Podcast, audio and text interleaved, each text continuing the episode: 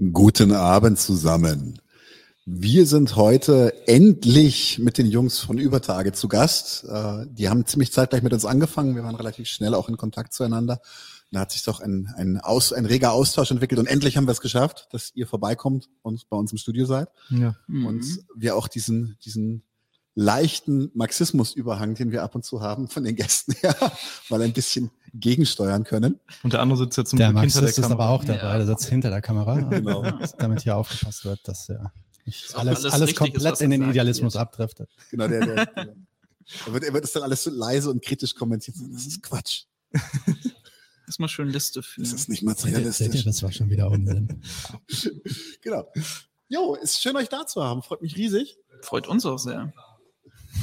Super. Ähm, tatsächlich würde ich gleich voll einsteigen mit ganz klassisch, einfach weil ähm, vielleicht kennen euch noch nicht alle von uns. Mhm. Stellt euch einfach mal kurz vor, wer ihr seid und dann reden wir Tacheles miteinander. Ja. Ja. Fang durch an. Okay. Ja, ich bin Joshua. Ich bin der eine Teil von dem Übertage-Podcast. Und ich bin jetzt schon einige Jahre in der anarchistischen Bewegung aktiv, habe vor eigentlich politisch nicht viel gemacht und mache jetzt bald seit ja, es dauert noch ein bisschen, aber bald seit einem Jahr mit Marian zusammen den Übertage-Podcast. Ihr habt auch im Januar angefangen, oder? Genau. Wir haben zum gleichen Tag ja. tatsächlich unser Instagram gestartet. Oh. Übertage und 991, echt. Nice. Quasi Geschwister. Ja, kann man sagen. ja, ich bin Marian. Ich bin seit ungefähr, seit ich 15 bin, in der anarchistischen Bewegung aktiv. Und ja, habe da eigentlich alles, was so speziell an organisierten Anarchismus äh, gibt, so durch über die Jahre. Und ja, zweiter Teil von Übertage Podcast. Endlich mal ein anarchistischer Podcast. Wir waren ja quasi mit so der erste fast, fast. die das so gestartet haben. Und äh, ja. Gibt mittlerweile noch mindestens zwei weitere, die mir mhm. bekannt sind, die ja. sehr hörenswert sind. Das eine ist, äh, ist ja auch, glaube ich, äh, Spezi von uns mittlerweile, äh, Zamdor, mhm. Zamdor aus, aus Bayern, was genau. finde ich natürlich super grippig, das Ding gibt. ähm, und äh, was mir auch sehr, sehr gut gefällt vom Konzept her, ist Anarchie und Cello. Die ja. finde ich auch mhm. super. Cool. Ja, am Anfang haben wir uns ja auch immer noch der äh, einzige anarchistische Podcast genannt. Das muss man irgendwann mal ändern. Ich finde es auch ganz witzig, dass es diese regionalspezifischen Podcasts jetzt irgendwie Ruhrgebiet, mhm. Äh, äh aus äh, Bayern und dann auch noch jetzt irgendwie eher so aus Österreich, Anarchie und Cello, Cello glaube ich. Mhm. Ach, die sind aus Österreich. Ich glaube schon, ja. Mhm tatsächlich ist für mich so, also die Standardfrage, die ich jetzt jedem stellen möchte, eigentlich immer in Interviews und die mich vor allem bei Anarchisten gerade auch interessiert, ist, ist, sagt mal drei Namen, die für eure politische, ja, sagen wir mal, Entwicklung einfach super wichtig waren. Jetzt fange ich mal an. ja, gerne. Ja, auf einmal, auf jeden Fall Nestor Machno für mich. Und äh, Piotr Kropotkin hast du ja auch schön auf deinem Laptop drauf. Und als drittes, naja, da fällt mir eigentlich nicht so großartig ein und ich glaube schon dann äh, Joshua von Übertage. Oh, nice. Das ist Bromance. Aber ganz kurze Frage, weil Machno habe ich erst relativ spät kennengelernt. Ja. Mhm. Ähm, Machno ist ja schon relativ robust unterwegs gewesen. Ja. Mhm. Also so. Also man muss das halt so sehen, dass er jetzt auch theoretisch jetzt nicht den krassesten Output hatte, war halt auf jeden Fall eher ein Mann der Tat, würde ich mal sagen. Und ja, er ist halt einfach ein krasser Revolutionär gewesen, der natürlich sicherlich nicht der die glatteste Geschichte hatte, also auch durchaus einige Fehler gemacht hat und äh, speziell im Verlauf von der ukrainischen Revolution, war halt so eine Bauernbewegung, äh, echt äh, auch teilweise sehr brutal äh, vorgegangen ist, wo, wie man halt vielleicht das heute nicht zutage mehr machen würde. Aber wenn man ihn insgesamt als Person nimmt, er ist ja auch so mit äh, anderen Anarchistinnen zusammen einer der Begründer des Plattformismus, wo wir ja. uns ja auch äh, verorten würden als Strömung. Und da, ja, da ist es einfach so von der, von der Tat her irgendwie schon was so ein krasser Bezugspunkt auch für mich immer über die Jahre. Bei Machno gibt es ein total schönes Buch, ähm, das heißt Erinnert euch an mich. Mhm. Das ist super geil. Ähm, ja. Kann ich jedem empfehlen. Habe ich auch schon mehrfach zu Weihnachten verschenkt. Ähm, also insofern checkt das mal ab, erinnert euch an mich. Äh, die Geschichte von Nestor Machno und der Machnov China ist ziemlich geil. Todesrune fragt, wer ist Ihr Lieblingsphilosoph und warum ist es Max Stirner? nice one. Äh, es ist aber, glaube ich, bei keinem von uns Max Stirner, oder? Nee. Okay, ich sagen. Tatsächlich nicht, nee. Also, du. Ja, bei mir ist es, glaube ich, noch ein bisschen anders. Und zwar würde ich als erstes tatsächlich Horst Stohwasser nennen. Mhm. Einfach weil das ähm, Buch von ihm, Anarchie, mit Ausrufezeichen, das erste anarchistische Buch war, was ich gelesen hatte. Das war damals, als das Black Pigeon in Dortmund ganz neu aufgemacht hatte und ich irgendwie von ja, eher einer marxistischen, maoistischen Ausrichtung dann so zum Anarchismus gefunden hatte. Ähm, eben dahin gefahren bin und mir dann dachte, ja, dann frage ich einfach mal, ob die mir ein gutes Buch zum Anarchismus empfehlen könnten.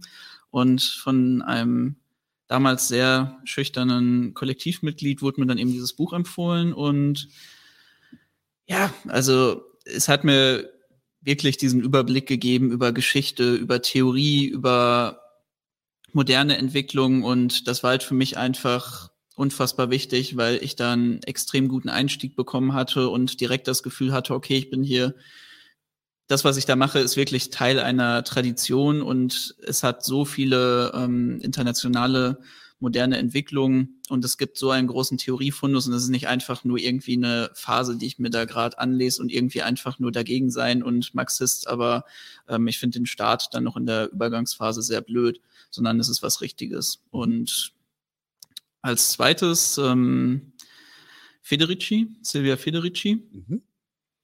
weil ich einfach ähm, das Buch Caliban die Hexe unfassbar großartig damals fand und danach noch viele andere Sachen von Federici gelesen habe. Und das ist lustig, da haben wir gerade heute drüber geredet. Echt? Da hatten wir heute ah. eine Diskussion. Ja, äh, gab eine gute marxistische Kritik von Fabian Lehr. Ich weiß nicht, ob ihr das Video schon gesehen habt. Nee, tatsächlich Guck's noch nicht. Es, es, gibt auch einen Artikel in der Wildcat, der sich mit einer Kritik an Federici mhm. befasst, der so auch ziemlich gut sein. Ja, also auch mal reinlesen. Aber was für mich halt da eher der Punkt war, war vor allem in Caliban und die Hexe. Also einmal finde ich, Federici schreibt einfach unfassbar schön. Mhm. Und das hat mich gerade noch mal in der Entwicklung bezüglich so feministischen Fragen weitergebracht. Und ich glaube aber der zentrale Punkt ist noch viel mehr mit ihrer ähm, Erzählung über halt die Heretikerbewegung. Und dann von mir aus dann auch noch so eine Beschäftigung mit dem deutschen Bauernkriegen, hat mir das einfach noch mal viel stärker dieses Gefühl gegeben, ich bin da in einer wirklich ja, historischen Kampftradition einfach. Und dass es hier auch in Europa diese Kämpfe gab und dass es nicht irgendwie ein ganz natürlicher Zustand hier ist, dass wir in ja so einer hierarchischen und ähm, kapitalistischen Welt so leben, sondern dass es da eine unfassbar lange Geschichte des Widerstandes gibt. Und das hat für mich einfach nochmal dieses Geschichtsbewusstsein stark verändert ja, und als drittes kann ich natürlich nur die Liebe zurückgeben, weil ähm, es ist ja auch einfach so. Also nochmal diese ganze Entwicklung mit dem Podcast und auch alles, was ich mit Marian dann auch in organisierten Strukturen durchgemacht habe, das hat mich natürlich auch unfassbar weitergebracht. Und ja, ich glaube, wir lernen das heute voneinander. Sehr cool. Tatsächlich, ähm, normalerweise machen wir ja richtig Interviews und sowas, aber ich würde heute tatsächlich einfach auch ein bisschen die Gunst der Stunde nutzen so zwei andere Anarchos am Tisch zu haben. Lass uns einfach mal mit Ruhe ein bisschen quatschen. Ja. Äh, nicht zu, nicht zu äh, Frage-Antwort-mäßig. Kann ich als Marxist erstmal was fragen? So als ja, Einführung natürlich. vielleicht. Immer doch. Ähm, und vielleicht dann die beiden, äh, ihr könnt einfach mal brainstormen. Die Frage war nicht vorbereitet, aber es ist wahrscheinlich so eine der offensichtlichsten Fragen. Was ist eigentlich Anarchismus für euch? Also der Anarchismus ist für mich der Weg, die Gesellschaft grundsätzlich zu verändern. Es ist sehr viel für mich. Es ist eine Theorie von ähm, die Gesellschaft zu verstehen, wie sie jetzt ist, also Herrschaft zu verstehen, wie Herrschaft funktioniert. Es ist der Weg hin zu einer befreiten Gesellschaft und es ist auch ähm, die Beschreibung von einer anderen Gesellschaft. Und es ist auch für mich persönlich eine ganz zentrale Frage von, wie gestalte ich mein Leben, wie begegne ich anderen Menschen und das ist es eben alles zusammen. Mhm. Ja, eigentlich kann ich mich da nur anschließen und würde vielleicht das noch darum ergänzen, dass es für mich auch einfach diese Tradition ist, in dem ich mich drin sehe, von eben so vielen unterschiedlichen Menschen innerhalb ja. der Geschichte, die diese Kämpfe schon vor uns und für uns und für unsere Zukunft geführt haben und auch einen unfassbar großen Fundus an Wissen, von dem wir eben noch heute zehren können und wo wir immer wieder von lernen und uns dann auch wieder neu finden können in unseren heutigen Kämpfen. Ich finde das auch ein sehr zentrales Argument für die Frage, warum sollte man sich denn überhaupt als Anarchist oder als Kommunist oder so bezeichnen? Einfach weil ein Argument ist ganz sicher, dass man, wenn man dann auf diesen Begriff stößt, diesen unfassbaren Fundus halt eben erlebt.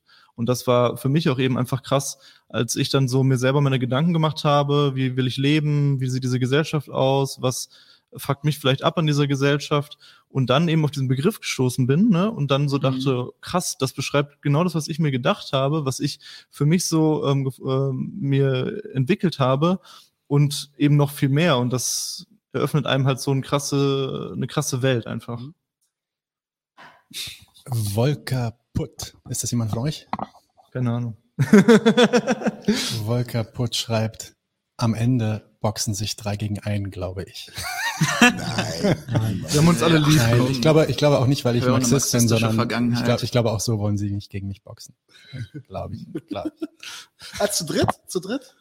Ich glaube schon. Ich habe da gehört, also, haltet, gut haltet euch von oder? seinen Beinen fern, wirklich. Also, ah, ja. Ich kenne ihn, ich habe schon im Gesicht oder was?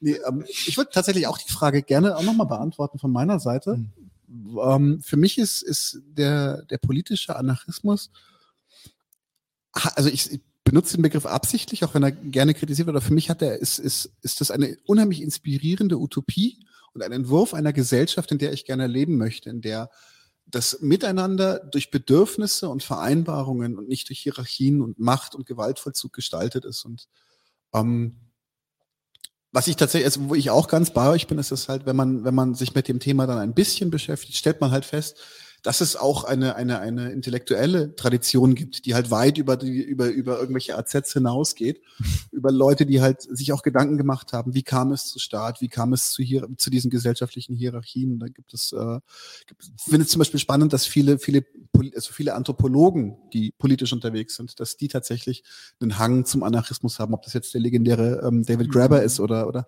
ähm, Scott heißt er oder äh, James Scott oder Pierre Clastres mit seinem äh, Staatsfeinde, ich weiß nicht, ob ihr das kennt, wo, wo er auch versucht, ähm, anhand von vielen verschiedenen staatenlosen Gesellschaften eben genau diesen Widerspruch klarzumachen, dass es halt eben nicht selbstverständlich, also vielleicht ist es tatsächlich praktisch, das ist ähnlich wie mit dem Kapitalismus, es ist vielleicht praktisch und in dem Moment ein, eine Konsequenz von irgendetwas gewesen, dass Staaten entstanden sind, aber es ist nicht notwendig. Und es ist nicht logisch im Sinne von, von ähm, dass es ein, ein, ein, eine, eine, eine natürliche Konsequenz aus irgendetwas ist. Ja.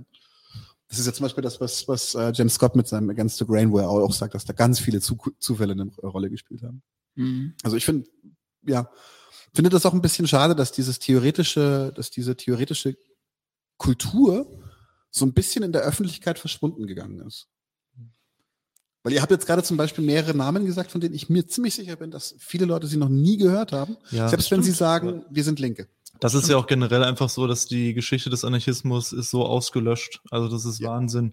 Und äh, es gibt so viele Aspekte, wo der Anarchismus, wo Anarchisten eine wichtige Rolle gespielt haben, eigentlich bei so gut wie allen ähm, Entwicklungen ähm, des äh, 20. Jahrhunderts, ne, haben mhm. Anarchisten eine wichtige Rolle gespielt bei der Kämpfung von Rechten der Arbeiterinnenklasse. Und das ist auch vielleicht nochmal zum Abschluss davon nochmal wichtig zu sagen, dass eben der Anarchismus äh, ist eine explizit sozialistische Strömung, ne? Und der ist eben kein ähm, irgendwie, ich dümpel vor mich hin in der Z, sonst wie, auch wenn das manchmal heutzutage so interpretiert wird, einfach nur die individuelle Freiheit oder sonst wie, sondern der Anarchismus ist aus der Arbeiterinnenklasse hervorgegangen, aus der Mitte der Arbeiterinnenklasse, aus den Kämpfen unserer Klasse und in solchen, in diesem Sinne sehen wir ihn auch und in diesem Sinne wollen wir ihn auch vertreten und wieder ja, in die Mitte der Gesellschaft auch tragen. Das ist ja, glaube ich, auch eure Selbstbeschreibung im Podcast, so dass ihr, dass ihr explizit sehr klassenbewusst seid. Was, ja. sind, was sind AZs für die Leute, die fragen? Äh, ähm, autonome Zentren. Mhm, okay. Ja. Da präge ich man immer, dass man keine Abkürzung benutzt, dann sitzt man hier live im scheiß Podcast. Zack. Frage beantwortet? Ähm, ja. Was willst du da noch zu sagen? Da kann man eine Menge zu sagen. Nee, da, tatsächlich, lass uns, lass uns gleich weitermachen mit, mit, dem, mit dem Gespräch. Ist ja auch spannend, mit dem Traditionsbruch das nochmal anzusprechen und ja. auch mit der Traditionspflege eben in anarchistischen Organisationen. Ja, und das finde ich zum Beispiel auch, auch ähm, interessant, weil das hat, hat Lauren in, in dem Antifa-Interview aufgebracht. Das fand ich einen extrem geilen Punkt, weil er gesagt hat, dass heutzutage moderne Anarchisten sind im Grunde Liberale, die die Ästhetik des Anarchismus gekooptet haben. Und ich finde, das ist eine sehr, sehr provokante These. Aber ich kann mich von dem nicht ganz, ich kann, also ich kann sie nicht wegwischen, wenn ich auch zum Beispiel an die, auch an die internen Diskussionen in, in vielen, sagen wir mal, anarchistischen Gruppen oder sowas denke, habe ich auch schon das Gefühl, dass gerade dieses, das, das eigentlich Revolutionäre, das Klassenbewusste und das Sozialistische sind Sachen, die erstaunlich verhandelbar sind für die. Ich würde das nicht irgendwie so in dieser Schärfe oder Gänze sagen, weil wir haben ja mhm. jetzt einfach aktuelle Beispiele, die eben anders sind. Ja. So ganz klar können wir halt über die FAU sprechen, die eben Freie dann, Arbeiterinnenunion. Ja, die, oh ja, die Abkürzung, die einfach Gewerkschaftsarbeit macht und damit einen ganz anderen Ansatz hat. Wir können auch über die Plattform natürlich reden und auch über Perspektive Selbstverwaltung hier in Berlin und sicherlich auch noch über andere Beispiele natürlich für irgendwie die allgemeine moderne anarchistische Bewegung in Deutschland kann man in Teilen sicherlich diese Kritik anbringen, aber ich finde das dann immer ein bisschen so dahingestellt, wenn man das nicht auch einfach über die Antifa-Bewegung sagen mhm. wird, wenn man das auch nicht über viele kommunistische Gruppen so sagen wird, die auch irgendwie sich zwischen Kampagnenarbeit und hier und da mehr Repräsentation dann verlieren. Dann ist Ach, es halt so ein. Also wir machen das schon auf jeden Fall. Und Loren ja. auch, weil Loren hat ja gut äh, abgestunken auf die. Definitiv dann ist es wieder einfach nur so wie, wieder was von wegen, ja, guck mal hier, die Anarchos, die beschäftigen sich wieder mit irgendeinem Quatsch und zerreißen sich dann da drin und her. Hm, ich würde doch einfach wirklich sagen, der Liberalismus ist in alle Teile ja. der Linke eingezogen, so. Da mhm. ist, da kann sich niemand vor irgendwie verstecken und auch wir, die wir uns als klassenbewusst begreifen oder sehen oder hinwollen, ist das einfach äh, auch bei uns äh, natürlich teilweise vorhanden in unseren Strukturen, keine Frage. Jetzt ist ja der Anarchismus, wir haben das jetzt schon ein bisschen so als Grundtenor gehabt, der ist ja sehr, sehr nischig geworden. Du hast ja auch schon von der Auslöschung gesprochen, der Geschichte des Anarchismus. Mhm. Und ähm, das war für mich auch eine ganz, ganz wichtige Erkenntnis, dass zum Beispiel, was du gesagt hast, dass in nahezu allen großen revolutionären Bewegungen es sie eine, eine Rolle gespielt haben. Ich mhm. meine, ähm, wenn man jetzt zum Beispiel als Barcelona wird immer quasi aus dem Hut gezogen, wenn es wenn es um Anarchismus geht und, und um tatsächlich Erfolge des Anarchismus deutlich zu machen. Aber woher kommt das eigentlich? Woher kommt diese diese Verlorenheit in der Geschichte des Anarchismus für euch? Das ist ja nicht unbedingt ein internationales Phänomen. Also es findet sich halt in sehr vielen Ländern wieder, aber es ist nicht überall so. Wenn wir irgendwie an Spanien denken, wenn wir an Italien denken, Frankreich, dann ist es noch mal was ganz anderes. Aber ich glaube, wenn wir über Deutschland sprechen, muss man halt einfach über die Nazi-Zeit sprechen. Das war, mhm. glaube ich, einer der zentralen Momente, zumindest in der deutschen Geschichte, in der halt die anarchistische Bewegung fast komplett ausgelöscht wurde. Und danach war es in beiden Teilen Deutschlands halt ähm, auch nicht schön. So, sowohl die DDR als auch die BRD haben massiv politische Repressionen gegen anarchistische Organisationen ausgeführt und das hat einfach weiterhin dazu geführt, dass die Strömung weiter unterdrückt wurde, sich keine Theoriebildung daraus entwickeln konnte, keine organisierten Strukturen wirklich an Massenkämpfen teilnehmen konnten. Da muss man auch einfach sagen, war durch die Existenz des Ostblocks einfach vielen kommunistischen Organisationen viel mehr geholfen, weil die einfach unfassbare Finanzmittel und materielle Unterstützung davon bekommen haben und natürlich auch eine tatsächlich reelle Alternative vor der Tür hatten. Das hatten anarchistische Kräfte eben nicht. Das haben wir jetzt vielleicht ja in Chiapas mit den äh, Zapatistas oder jetzt in Rojava wieder, wo man wieder einen gewissen Bezugspunkt gefunden habe, auch wenn man da sicherlich jetzt wieder drüber streiten kann, wie repräsentativ das für die anarchistische Bewegung ist. Aber da kommen einfach diese ganzen Faktoren zusammen, die eben genau dazu geführt haben, neben verschiedenen Irrwegen in Organisationsformen. Ja, und das kann man auch ganz gut, denke ich, an den Beispielen Schweden sehen. Da gibt's halt eine ungebrochene Tradition von einer anarchisch-syndikalistischen Gewerkschaft, äh, die SAK, ich kann jetzt gerade nicht aussprechen, die Abkürzung. Ähm, das ist aber auf jeden Fall so, dass es da eine, eine eher nicht Einmischungspolitik in die Kriege äh, gab und dadurch auch eine relativ geringe Verfolgung gleichzeitig auch von so sozialistischen Bewegungen und dadurch konnten die sich einfach halten länger und haben eine ungebrochene Tradition. Und in Deutschland, du hast es ja alles schon im Prinzip gesagt, aber da muss man einfach sehen, es gab nach 45 eine ganz kleine Anzahl von Anarchistinnen, die überlebt haben, die dann versucht haben, auch wieder anzusetzen.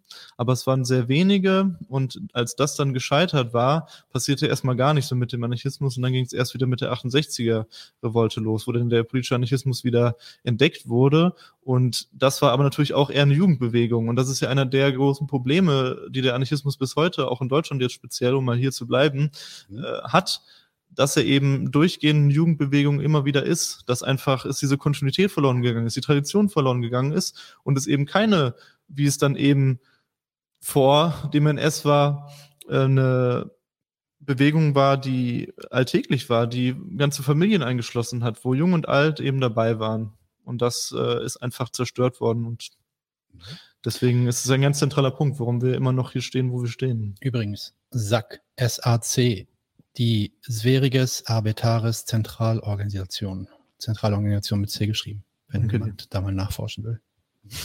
Hm. Ja, bin ich, bin ich auch bei. Äh, wenn ich zum Beispiel jetzt nach Griechenland gehe, wo ich ja Kontakte hin habe, ähm, da ist es halt dann zum Beispiel auch so, dass das, äh, also erstmal ist es, ist, ist Anarchismus viel, viel größer. Mhm. Den gehört quasi ein Stadtviertel. und ähm, ich glaube da, auch ein bisschen mehr. Bitte? Ich glaube auch ein bisschen mehr. Ja. Und, also, und das, das äh, tatsächlich, da ist aber halt auch, ähm, das ist für mich ein Unterschied und das würde ich gerne als Diskussionspunkt aufbringen. Da ist der, der, wie soll ich sagen, die Art und Weise, wie auf die Bevölkerung zugegangen wird, ist ein bisschen eine andere, weil das mhm. ist zum Beispiel ein super inklusiver Ansatz. Du da, da, ähm, da ist es zum Beispiel so, dass anarchistische, anarchistische Gruppen dann Armenspeisung machen oder sowas.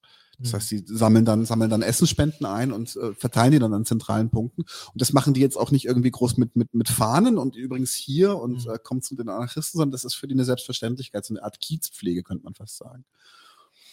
Ähm, ich ich habe eine nice Frage, die, glaube ich, gut passt, beziehungsweise das ein bisschen erweitert in eine interessante Richtung. Und zwar Todesruderina.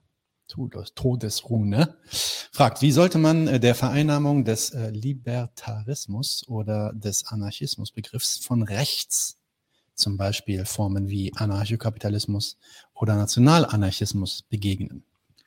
Das geht jetzt in eine ganz andere Richtung nochmal, oder? Aber ich würde ja. sagen, wirklich Aufklärung. Also das ist für mich irgendwie der zentrale Begriff dabei.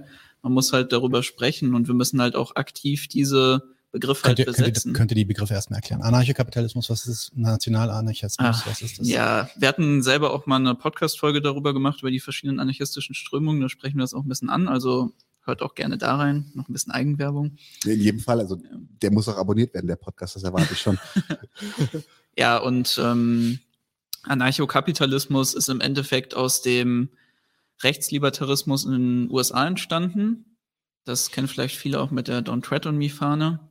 Mhm, vielleicht, glaube ich, heißt sie, oder? Genau. Ja. Ähm, und das ist im Endeffekt einfach noch eine weitergedachte Form davon. Es gibt ja dann noch diese Idee mit dem Nachtwächterstaat, der so klein wie möglich ist im US-amerikanischen Libertarismus und Anarchokapitalismus denkt das dann einfach weiter und sagt, wir brauchen überhaupt keinen Staat.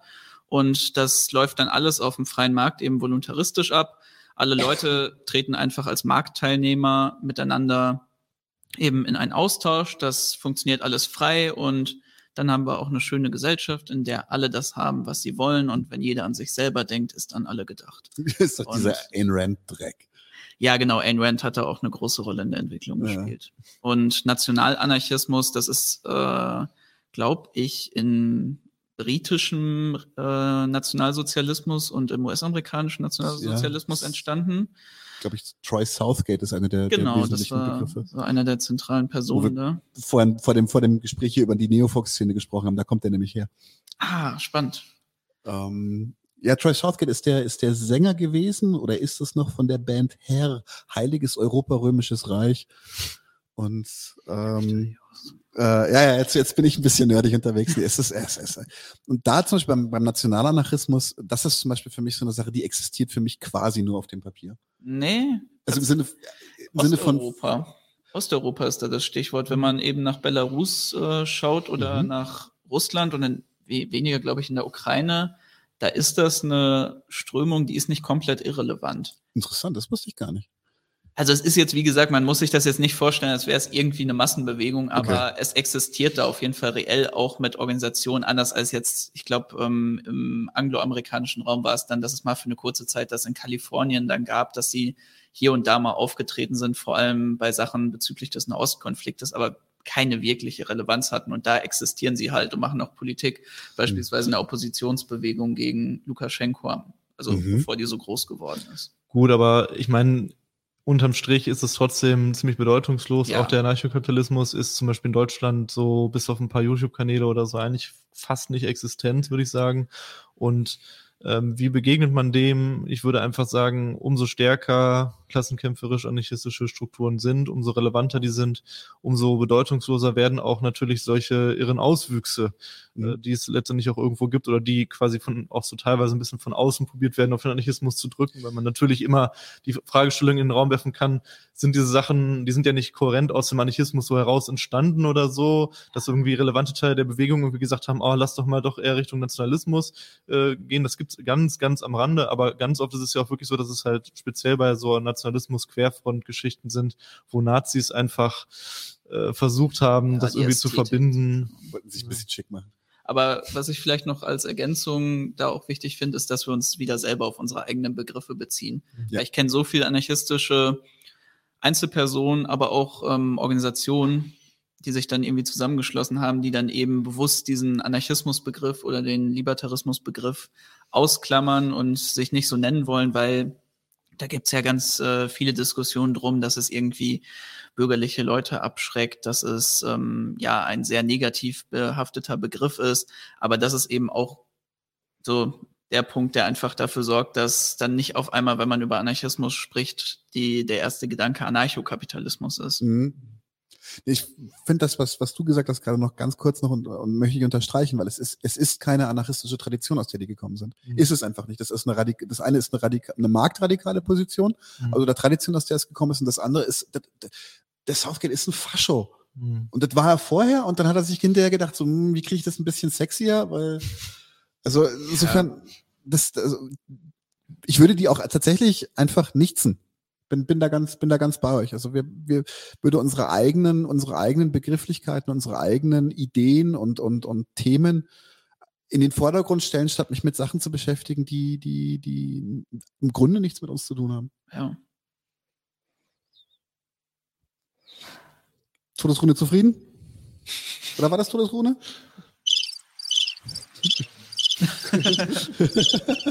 es ist ein bisschen schwierig, wenn ich nicht sehe, äh, wenn ich, äh, ja, ja, ja, ja, ja. Bleiben wir ein bisschen bei anarchistischer Tradition zum Beispiel, weil ähm, wie ist es für euch jetzt gerade in diesem Moment? Ihr sagt beide, dass ihr, im, äh, dass ihr als Anarchisten organisiert seid. Möchte ich noch ganz kurz ein cooles Zitat anbringen. Und zwar war das bei einem, bei einem Vortrag von der Plattform eben in der Beiz in Berlin. Da hat einer von der Plattform war richtig im Brass drinnen und hat er gemeint, wer hasst das so satt? Wenn er heute jemanden trifft und er sagt, ich bin nicht organisierter Anarchist oder nicht organisierter Anarchist, dann denke ich mir immer, wozu? Insofern stelle ich euch die Frage, so ihr, ihr seht euch als organisierte Anarchisten, was bedeutet das für euch? Was, was heißt das im Hier und Jetzt organisierter Anarchismus?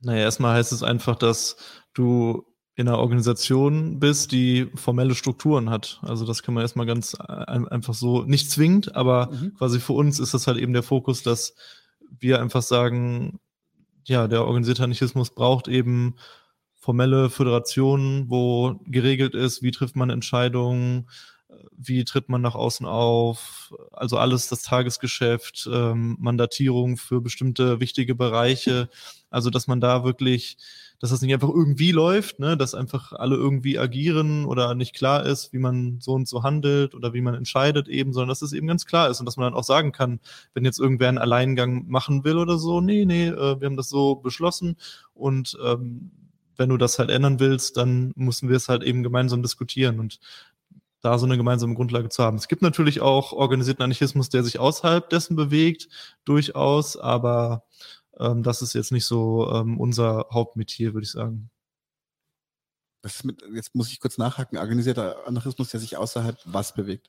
Ja, es ist, halt schwierig zu sagen. Man kann natürlich sagen, dass Teile von so einer ähm, anarchistisch gesinnten autonomen, mhm. äh, ähm, noch so, die so eher so klassisch autonom drauf sind. Es gibt ja sehr wenig nur noch, aber die wirklich auch einen ja, revolutionären Anspruch haben und wirklich äh, probieren, auch eine Form von sozialer Politik zu machen, wenn man so will, und die nicht einfach nur ja, alles kaputt schlagen wollen oder einfach nur irgendwie so eine Zähne-Sumpf sind, dass da schon auch eine Form von organisierter Politik ist, auch wenn da keine formellen Strukturen unbedingt herrschen müssen. Mhm. Ich glaube, es ist auch, ich würde das vielleicht auch noch mal ein bisschen daran unterscheiden, dass es da eben nicht diesen Anspruch nach außen gibt, eben Leute zu organisieren und eben vor allem die Massen zu organisieren, sondern dass sich das dann aus irgendwelchen Freundeskreisen oder politischen interessierten Gruppen dann zusammensetzt und dieses nach außen auftreten dann eben nur über diese ja direkte, wie soll man es nennen, Demo und Sabotagepraxis passiert. Mhm. Wie steht ihr dazu, wenn ich jetzt fragen darf? Weil ihr sagt organisierter Anarchismus und das ist nicht so ganz äh, das, was ihr gerade beschreibt. Also ihr wollt Massenbewegung. Ja. Klar, es muss darum gehen. Ja. Du, wenn, du, wenn du die Gesellschaft verändern willst, als Anarchist, als Anarchistin, dann musst du eben der Einsicht erstmal zollen, dass das nur mit der Gesellschaft geht. So, du kannst halt nur, nur wenn erhebliche Teile der Gesellschaft zumindest auf äh, deiner Seite sind, also gut finden, was du irgendwie machst, dann kannst du die Gesellschaft verändern. Und natürlich ähm, geht es dann um die Masse letztendlich und Frage, wie man, wie man das eben erreichen kann, dass der Anarchismus in der Masse verankert ist. Es geht ja auch nicht nur darum, würde ich sagen, dann eben durch den Kampf das zu erreichen, sondern auch, dass die Leute selber den Anspruch haben, sich zu organisieren, weil sonst wird das auch nichts mit der Übergangsgesellschaft und auch mit der späteren befreiten Gesellschaft. Weil das muss man ja auch dazu sagen, auch eben diese Kämpfe zu führen und in den Organisationen selber drin zu sein, lehrt einen selber ja sehr viel und lehrt einen dann auch selber dafür, wie man später halt leben möchte und sorgt auch dafür, dass die Leute ihre eigenen Bedürfnisse da kommunizieren können, weil wir wollen ja nicht einfach nur eine kleine Avantgarde sein, die dann diese Revolution anführt und dann vielleicht sagt, hier und da muss es dann jetzt Volksaufstände geben und die werden dann angezettelt, sondern das sind eben Kämpfe, die von den Leuten selber ausgehen müssen. Mhm. Ihr habt vorhin schon einen Begriff gesagt, äh, den Plattformismus, dem mhm. ihr euch beide, glaube ich, verpflichtet ja. fühlt. Wollt ihr mal ganz kurz darauf eingehen, weil Plattformismus ist dann schon ein bisschen, bisschen speziell. Ja. Das ist eine Strömung, die im Prinzip entstanden ist 1926 als ähm, ja als Folge, als Lehre aus der Niederlage der anarchistischen Bewegung in der Sowjetunion, wo ja am Anfang von der Sowjetunion das eher ein Rätemodell war und eben ja die gesamte sozialistische Bewegung auf der Welt auch die Hoffnung hatte, dass daraus äh, dann letztendlich der Weltkommunismus vielleicht auch entstehen könnte. Und eben naja, mit der Zeit ist es dann in einer äh, bolschewistisch geführten Diktatur geendet, äh, wie alle Welt weiß, und alle anderen revolutionären Strömungen, unter anderem auch der Anarchismus, wurden halt äh, vernichtet. Und da haben sich die Leute natürlich die Frage gestellt, wie kann das eben sein, dass wir trotzdem, dass wir jetzt nicht völlig unrelevant waren, ähm, das so geendet ist. Mhm. Und sie haben das eben darauf zurückgeführt, dass der Anarchismus eben zu unorganisiert war, dass es also eine stärkere Organisation der anarchistischen Bewegung äh, braucht, und ja, so ist es also begonnen mit ähm, einem Text eben und diese Strömung hat sich dann natürlich weiterentwickelt. Es gab dann auch in Lateinamerika mit dem Espezifismo eine Strömung, die unabhängig eigentlich vom Plattformismus entstanden ist, aber auf die gleichen Schlüsse gekommen ist und die auch eine größere, ja, größere Praxis eigentlich entwickelt hat über die Jahre und äh, nochmal relevanter ist als der Plattformismus ähm, und da halt eben auch ganz viele Konzepte aufgestellt hat von wie man eben in die Kämpfe der Masse ähm, interagiert, wie man ähm, da eben Einfluss gewinnt und zusammen Kämpfe entwickelt. Und das, ja. Was macht den Plattformismus aus? Jetzt mal wirklich hm. Tacheles gesprochen. Was, was ist der Unterschied zwischen einer, keine Ahnung, einer, einer Standard-Anarchogruppe, vielleicht sogar ein bisschen Szenik oder sowas, und dem hm. Plattformismus? Was sind die, was sind die Kriterien? Ab wann ist etwas plattformistisch? Ich glaube, man könnte direkt erstmal das Schlagwort nennen, Einheit von Theorie und Praxis innerhalb der Organisation. Es gibt ja ganz viele anarchistische Organisationen, ganz viele anarchistische Gruppen, die eben ganz viele unterschiedliche, sehr viel unterschiedliches, ähm, ganz viele unterschiedliche anarchistische Strömungen in sich vereinen und wo es auch ganz unterschiedliche Ansätze in der Praxis gibt. Und das ist eben das, wo eine plattformistische Organisation einen anderen Weg geht.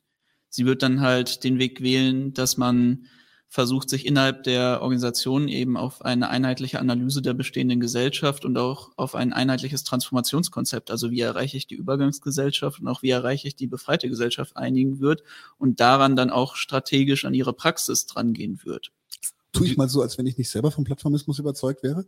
Stenker. Ja. Aber ist das nicht eine, jetzt sage ich das Schlagwort, ist das nicht eine Bolschewisierung des Anarchismus? wenn einfach nur Organisiertheit Bolschewisierung ist, dann ähm, könnte man das so anbringen, aber das ähm, ist ja wirklich nicht, was das Wort bedeutet. Und das ist auch relativ witzig, weil das ja diese Standardkritik äh, oder diese Standard-Floskel ist, die man dann entgegengeworfen bekommt, sowohl historisch als auch aktuell. Und wenn man dann darüber redet, dann merkt man eigentlich schnell, dass da wenig jetzt Verständnis davon eigentlich ist, sondern dass eher so vom Hörensagen man das halt einfach sagt, weil okay, wo Organ Organisation, vielleicht sogar Disziplin oder Verantwortung, das wird in den Mund genommen im Kontext von Anarchismus, what the fuck. Aber Disziplin, was? Muss ich etwa verlässlich sein? genau. Ah! Aber, aber das, das Ding ist ja, niemand zwingt dich, ja, Teil von einer plattformistischen Organisation zu werden, sondern es finden sich dort also alle Anarchistinnen zusammen, die genau von diesem Konzept, von einem anarcho-kommunistischen Modell überzeugt sind und die auch zuverlässig miteinander arbeiten wollen, die eine klare Struktur wollen, die äh, sich äh, einigen wollen in dem, wie sie agieren. Und niemand zwingt dich, davon teilzuwerden. Und vor allen Dingen ist das ja nicht sind das ja nicht die einzigen Grundsätze, die so eine plattformistische Organisation hat, sondern ganz wichtig ist ja auch der Föderalismus, dass das Ganze weiterhin von unten nach oben aufgebaut ist. Ganz wichtig ist, dass die Strukturen klar sind, also dass alle genau wissen, woran sie sind. Es gibt also diverse, in allen plattformistischen Organisationen auf der Welt gibt es diverse Kniffe und ähm, Strukturen, die man eben anwenden kann, um halt auch äh, ja, das Entstehen Akkumulieren von Macht auf wenigen Personen auch ähm, gegenzuwirken.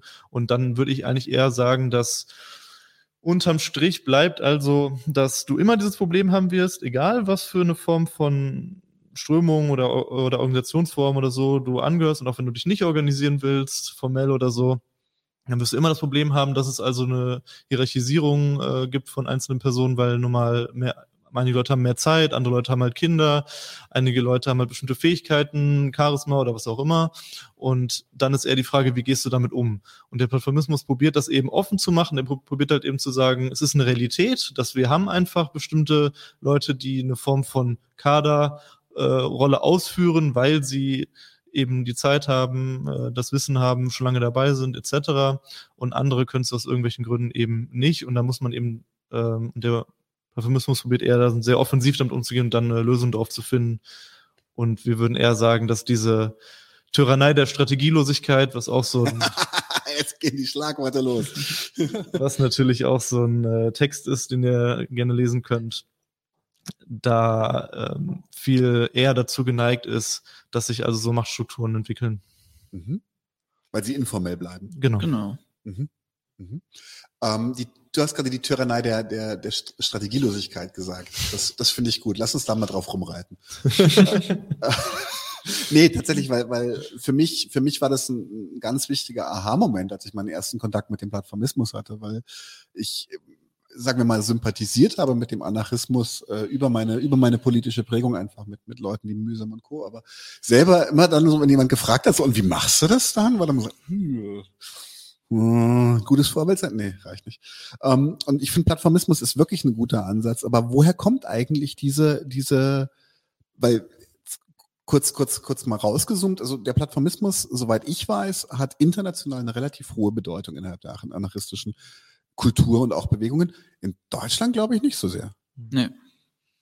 Also nur ganz begrenzt gab es irgendwas vor der Plattform. Ich glaube, ganz, ganz kurz äh, Ergänzung. Es gibt tatsächlich seit einigen Jahren eine kommunistische, äh, anarcho-kommunistische Plattform, die heißt auch die Plattform. Ähm, guckt euch mal die Seite an, die, dieplattform.org. Richtig. Mhm. Genau. Ähm, äh, haben auch ein paar sehr, sehr gute Strategiepapiere. Also Genau, Joshua ist auch noch äh, bei der Plattform organisiert. Ich mittlerweile nicht mehr. Ich habe meinen Schwerpunkt jetzt auf die Freie Arbeiterinnenunion als anarchisch-syndikalistische Gewerkschaft gelegt, was ja nochmal eine andere Form von Organisationsmodell ist, aber auch sehr spannend. Können wir vielleicht ja gleich auch nochmal sicherlich darauf eingehen. Mhm. Ähm, ja, aber das, das stimmt natürlich. Du hast recht. Das ist eine Strömung, die jetzt erst äh, mit dieser Initiative für eine anarcho-kommunistische, anarcho-kommunistische Plattform sich entwickelt hat in Deutschland und es gab vorher mal in Berlin tatsächlich eine ganz kleine Initiative, was zu starten in diese Richtung. Und es gab tatsächlich auch in Finsterwalde. Einmal äh, mhm. Grüße an die Genossinnen äh, gehen raus, auf jeden Fall stabile Leute. Das ist so ein gallisches Dorf in Brandenburg, die über die Jahrzehnte sich da äh, freigekämpft haben von so üblen Nazi-Strukturen.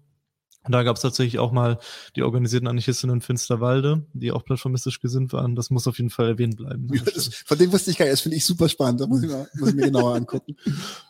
Cool. Ähm, noch ganz kurz zum, äh, zum Plattformismus, einfach weil ich es weil ich's eine schöne Querverbindung finde. Der ist, glaube ich, von Nestor Machno, oder? Den hat er mitgestaltet, ganz massiv. Ja. Ja, also genau, von, äh, von der Gruppe, das wird immer auf ihn reduziert, aber mhm. da waren auch noch andere Anarchisten dabei, wie äh, Aschinov und äh, Ida Met, die jetzt, das sind noch die beiden anderen bekannteren Namen. Aber ja, klar, er war dabei. Es gibt diese, diese wirklich geile Doku, die ist auf Arte gelaufen, kriegt man auch bei YouTube, äh, über die Geschichte des Anarchismus. Ich habe den Namen Kein Gott, kein Herr. Kein Gott, kein Gott, kein Herr. Da ist, äh, die beste historische Doku zum Anarchismus. Ja, das stimmt, die ist wirklich klasse. Mhm. Ähm, Nee, ich, ich, ich finde die Geschichte halt auch irgendwie geil, weil, weil, weil Machno halt einfach von, er ist aber auch krass vernarbt im, am Ende seines Lebens und dann, glaube ich, bei Renault am Band gearbeitet hat und da weiter vor sich hingezündelt ja. hat mit, mit äh, anarchistischer Theorie. Also in jedem Fall auch, also ich finde die, die Geschichte des Plattformismus auch super spannend einfach. Wie, ja. Sie haben dicke auf die Schnauze gekriegt und wollten, dass das nicht nochmal passiert. Richtig. Ich meine, wenn man es so sieht, sind ja auch eigentlich so alle großen ähm, ja, politischen Strömungen entstanden und auch die mhm. ganzen Weiterentwicklungen der Theorie. Ich meine, sie können sich ja einfach nur durch eben die praktischen Versuche, durch eben die Massenkämpfe dann auch weiterentwickeln, weil das ist da, wo wir dann lernen, ob unsere Konzepte eben Bestand haben oder eben nicht. Mhm. mhm. Wie lange gibt es die Plattform in Deutschland jetzt schon? Weißt du, das ist jetzt gerade aus. Drei Jahre oder Drei Jahre. so. Also es ist echt, echt noch nichts. Guck mal auf den Zettel. Ich, ich glaube, es ist 2019. 2019 gegründet. 2019. Ja. Darf ich mal fragen, wie viele Mitglieder die ungefähr hat? Das dürfen wir nicht sagen. Nee. Dürfen wir nicht sagen. Okay. Aber es gibt äh, aktuell. Das sind dann nicht so viele wahrscheinlich. ähm, es gibt aktuell fünf Lokalgruppen ähm, in ähm, Mecklenburg-Vorpommern, in Berlin, im Ruhrgebiet, in Trier, und in Leipzig und dann gibt es noch eine überregionale Gruppe, ja. wo dann Einzelmitglieder mhm. organisiert sind. Ich werde ähm, jemanden von der Plattform, glaube ich, ich hoffe, dass ich ihn im Dezember nochmal rankriege oder mhm. ansonsten im neuen Jahr, wenn wir auch nochmal speziell über den Plattformismus. Moment mal, der steht im Kalender. Wenn der im Kalender steht, verpflichtende Strukturen und so. Ja, ja, genau. ähm, nee, aber wir werden da auch nochmal im Detail drüber sprechen. Ähm, was, weil du das gerade auch schon gesagt hast, Anarchosyndikalismus zum Beispiel, darüber habe ich auch schon im Podcast hier gesprochen, mhm. als, äh, aber jetzt auf einem relativ äh, geringen Niveau. Ähm, weil du sagst, du bist jetzt aus der Plattform raus mhm. in, in, in die FAU. Ähm, mhm. ich gebe es jetzt mal zu, ich war einfach bei beiden, beziehungsweise ich bin auch noch bei der FAU. Ähm, äh, bei der Plattform bin ich tatsächlich raus, weil ich mit diesem Podcast sonst irgendwann einfach keine Zeit mehr für nichts mhm. mehr gefunden hätte. Äh, deswegen trotzdem auch Grüße an die Genossen ähm, oder Genossinnen. Äh, aber Anarchosyndikalismus gegen Plattformismus? Das klang jetzt gerade so ein ganz bisschen so, ne? Also ich weiß, dass es nee. nicht so ist, aber was sind für euch die Unterschiede und ja, warum gehört das nicht zusammen gerade? Warum ist Plattformismus nicht, nicht automatisch Syndikalismus? Also das ist es nicht, aber ich würde eben sagen, es gehört zumindest für mich zusammen. Mhm. Das ist, glaube ich, nicht für alle Anarchosyndikalisten, dass es zusammengehört, weil es da auch einfach Leute gibt, die eben keine Plattformisten sind. Das kann sich ausschließen, das mhm. muss es aber nicht. Und ich glaube, Anarchosyndikalismus kann man erstmal kurz sagen, für die Leute, die es vielleicht nicht wissen, ist eben die anarchistische Strömung, die sich dann auf die Syndikate und auf die Gewerkschaftsarbeit eben bezieht und da den Hauptschwerpunkt des Kampfes sieht und auch eigentlich da den Hebel, um die Gesellschaft zu verändern. Das heißt über Streiks und über Arbeitskämpfe. Genau. Und vor allem dann auch über, später über die Bildung eben von Kollektivbetrieben, von Mietshäuser, Syndikaten etc. etc. Und während jetzt halt eben so eine Organisation wie die FAU und generell die anarchosyndikalistischen Gewerkschaften einfach sagen, so alle ArbeiterInnen sind willkommen. Mhm. Wir sind halt eine Gewerkschaft. Wir wollen eben alle, für, ähm, dass alle mitkämpfen können und die äh, Schwelle möglichst niedrig halten, ist die, äh, der plattformistische, die plattformistische Organisation ja doch eine Ideenorganisation, wo sich also Anarchistinnen äh, zusammenfinden, um auch eine ja kohärentere Form von Diskussion haben zu können innerhalb der revolutionären Organisation und von da aus dann in die Massenkämpfe auch hineinzuwirken. Aber der äh, Syndikalismus ist da eben dann natürlich auch von der Organisation her offener einfach. Mhm weil du musst jetzt kein Anarchist oder Anarchistin sein, um in die Gewerkschaft zu kommen. Natürlich nicht. So, das ist äh, erstmal völlig zweitrangig. Da geht es überhaupt nicht drum, ob du jetzt in der FAO mitkämpfen kannst oder nicht. Das ist vielleicht auch was, was viele Linke dann teilweise nicht ganz verstehen, weil die, die FAO einfach keine, keine normale ähm, linksradikale Organisation in diesem Sinne ist. Sondern eben eine Gewerkschaft und auch diesen Anspruch vertritt. Das ist auch gut so. Das ist auch gut ja. so, sehr gut. Und auch eben eine Entwicklung, die auch erst so gekommen ist. Ne? Also die FAU war lange so ein Auffangbecken für Menschen, die einfach anarchistische Arbeit machen wollten, die sich äh, sonst nirgendwo wiedergefunden haben, weil es sonst wenig gab. Und das hat sich eben ja so speziell, ich würde eigentlich sagen, so im letzten Jahrzehnt jetzt so entwickelt, dass die FAU auch diesen Gewerkschaftsanspruch wieder sehr stark ähm, vertreten kann. Und jetzt tatsächlich abseits, abseits des Syndikalismus, was sind praktische Dinge, die, die wir als organisierte Anarchisten machen können, um Massenbewegung zu sein? Was, was sind Strategien, Taktiken, mhm. Dinge, die wir tun können? Wie werden wir Massenbewegung? Ja, erstmal da kämpfen, wo man lebt. Also wirklich, so viele Leute fahren halt, und vor allem hier in Berlin ist mir das nochmal aufgefallen, einfach hier im Gespräch mit Genossinnen, so viele Leute fahren dann einfach aus ihren Bezirken, aus ihren Vorstadt, Vorortbezirken oder von woanders in die Innenstadt und nehmen an dieser ganzen, ja, ich nenne es jetzt mal Kampagnenlinken Arbeit teil. An der Verteidigung von linken Freiräumen und ähm, was auch immer und versuchen nicht zuallererst dort halt ihre Kämpfe zu führen, wo sie auch arbeiten, wo sie leben, sich mit den Leuten in ihren ähm, Mietshäusern zu vernetzen, mit den Leuten selber im Betrieb zu vernetzen. Und das haben echt extrem viele Leute verlernt. Ich meine, man muss ja dazu sagen, selbst die meisten ähm, Anarchisten haben es selbst verlernt, äh, bei sich an der Universität zu kämpfen. Und wir sind ja auch immer noch sehr studentisch gesprägt und selbst da funktioniert das nicht. Und das ist erstmal ein sehr wichtiger Ansatz für mich, den ich so in den Raum stellen würde. Und warum funktioniert das nicht? Gibt es sehr viele Gründe. Aber, ja, aber, aber, aber, darüber müssen wir ein bisschen reden. Aber dieses Politik der ersten Person sozusagen, dass mhm. ich auch für mich selber kämpfe, dass das, was ich mache, nicht nur für andere ist oder für was auch immer, sondern eben auch ich ein Eigeninteresse daran habe, Kämpfe zu führen. Ähm, das ist doch ein ganz zentraler Punkt, warum dann zum Beispiel die Leute nicht an der Uni kämpfen, weil die das einfach nur so als ähm, ja, da gehe ich halt irgendwie hin, mache halt mein Studium und am Wochenende gehe ich halt irgendwie Politik machen. Das ist ja ein generelles Problem auch in der Linken, ne? Mhm. Und wenn ich eben also auch Politik für mich selber mache und dann halt ein Interesse daran habe, ähm, ja, in meinem Lebensumständen, wenn ich zum Beispiel zur Universität gehe, da auch was zu verändern, dann bin ich auch eher dazu geneigt, da zu kämpfen. Das ist nicht das Einzige, aber das ist ein wichtiger Grund. Mir fällt, glaube ich, direkt was dazu ein. Und das ist eben, was wo wir sicherlich auch nochmal drauf zu sprechen kommen werden, der fehlende Klassenbegriff. Leute verstehen sich eben nicht mehr selber als Teil dieser Klasse, für die sie kämpfen, womit sie dann auch für sich selber kämpfen, sondern sie sehen es dann als eben, ja, so ein Mindset kann man sagen, was so ein bisschen aus äh, so einem bürgerlichen Moralismus kommt, eben für die Unterdrückten dieser Erde, aber eben sich selber nicht als Teil dessen begreifen.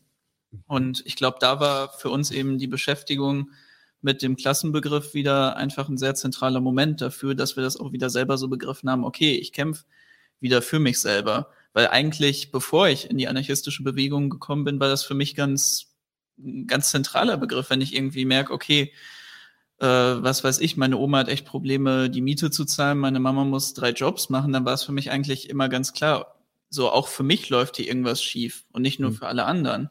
Aber das verlernen eben viele Leute.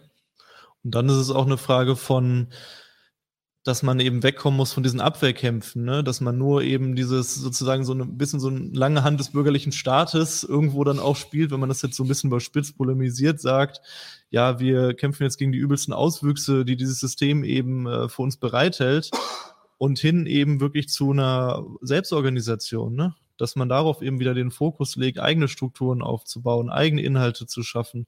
Und da findet auch jeder und jede etwas. Mhm. So, da fällt uns allen etwas ein und da, das kann halt von, äh, dass ich irgendwie selber politisch musiziere, bis halt Gewerkschaft, bis halt äh, mit der Nachbarschaft Gemüse anbauen. Das ist erstmal ähm, dann fast schon äh, nicht zweitrangig, aber es ist schon untergeordnet, weil einfach dieses zu beginnen, wir das Leben in die eigenen Hände zu nehmen, was ja auch ein ganz zentraler Punkt des Anarchismus ist, dass man eben nicht sagt, ja, irgendwann äh, im, im Himmel, wenn du schön betest, wenn man dich an die Gesetze hältst, oder irgendwann, wenn du, äh, wenn dann die große Revolution kommt, wenn die Partei dann sagt, so, jetzt ist es soweit. Jetzt seid ihr selbstbestimmt. Genau, dann fangen wir an, irgendwie wirklich, äh, nein, wir wollen doch jetzt leben. Wir wollen mhm. doch jetzt, wir wissen, dass es nur begrenzt geht. Wir wissen, dass es nicht vollends, wie wir uns das vorstellen, irgendwie möglich ist. Das ist doch klar. Aber wir wollen doch jetzt leben. Wir wollen doch jetzt ein gutes Leben haben. Und äh, wenn dann immer schön gesagt wird, der linken Herr mit dem guten Leben, dann machen wir das doch auch. Dann probieren wir das doch auch umzusetzen für nicht nur für uns natürlich, sondern vor allen Dingen auch für andere auch mit noch. Mhm.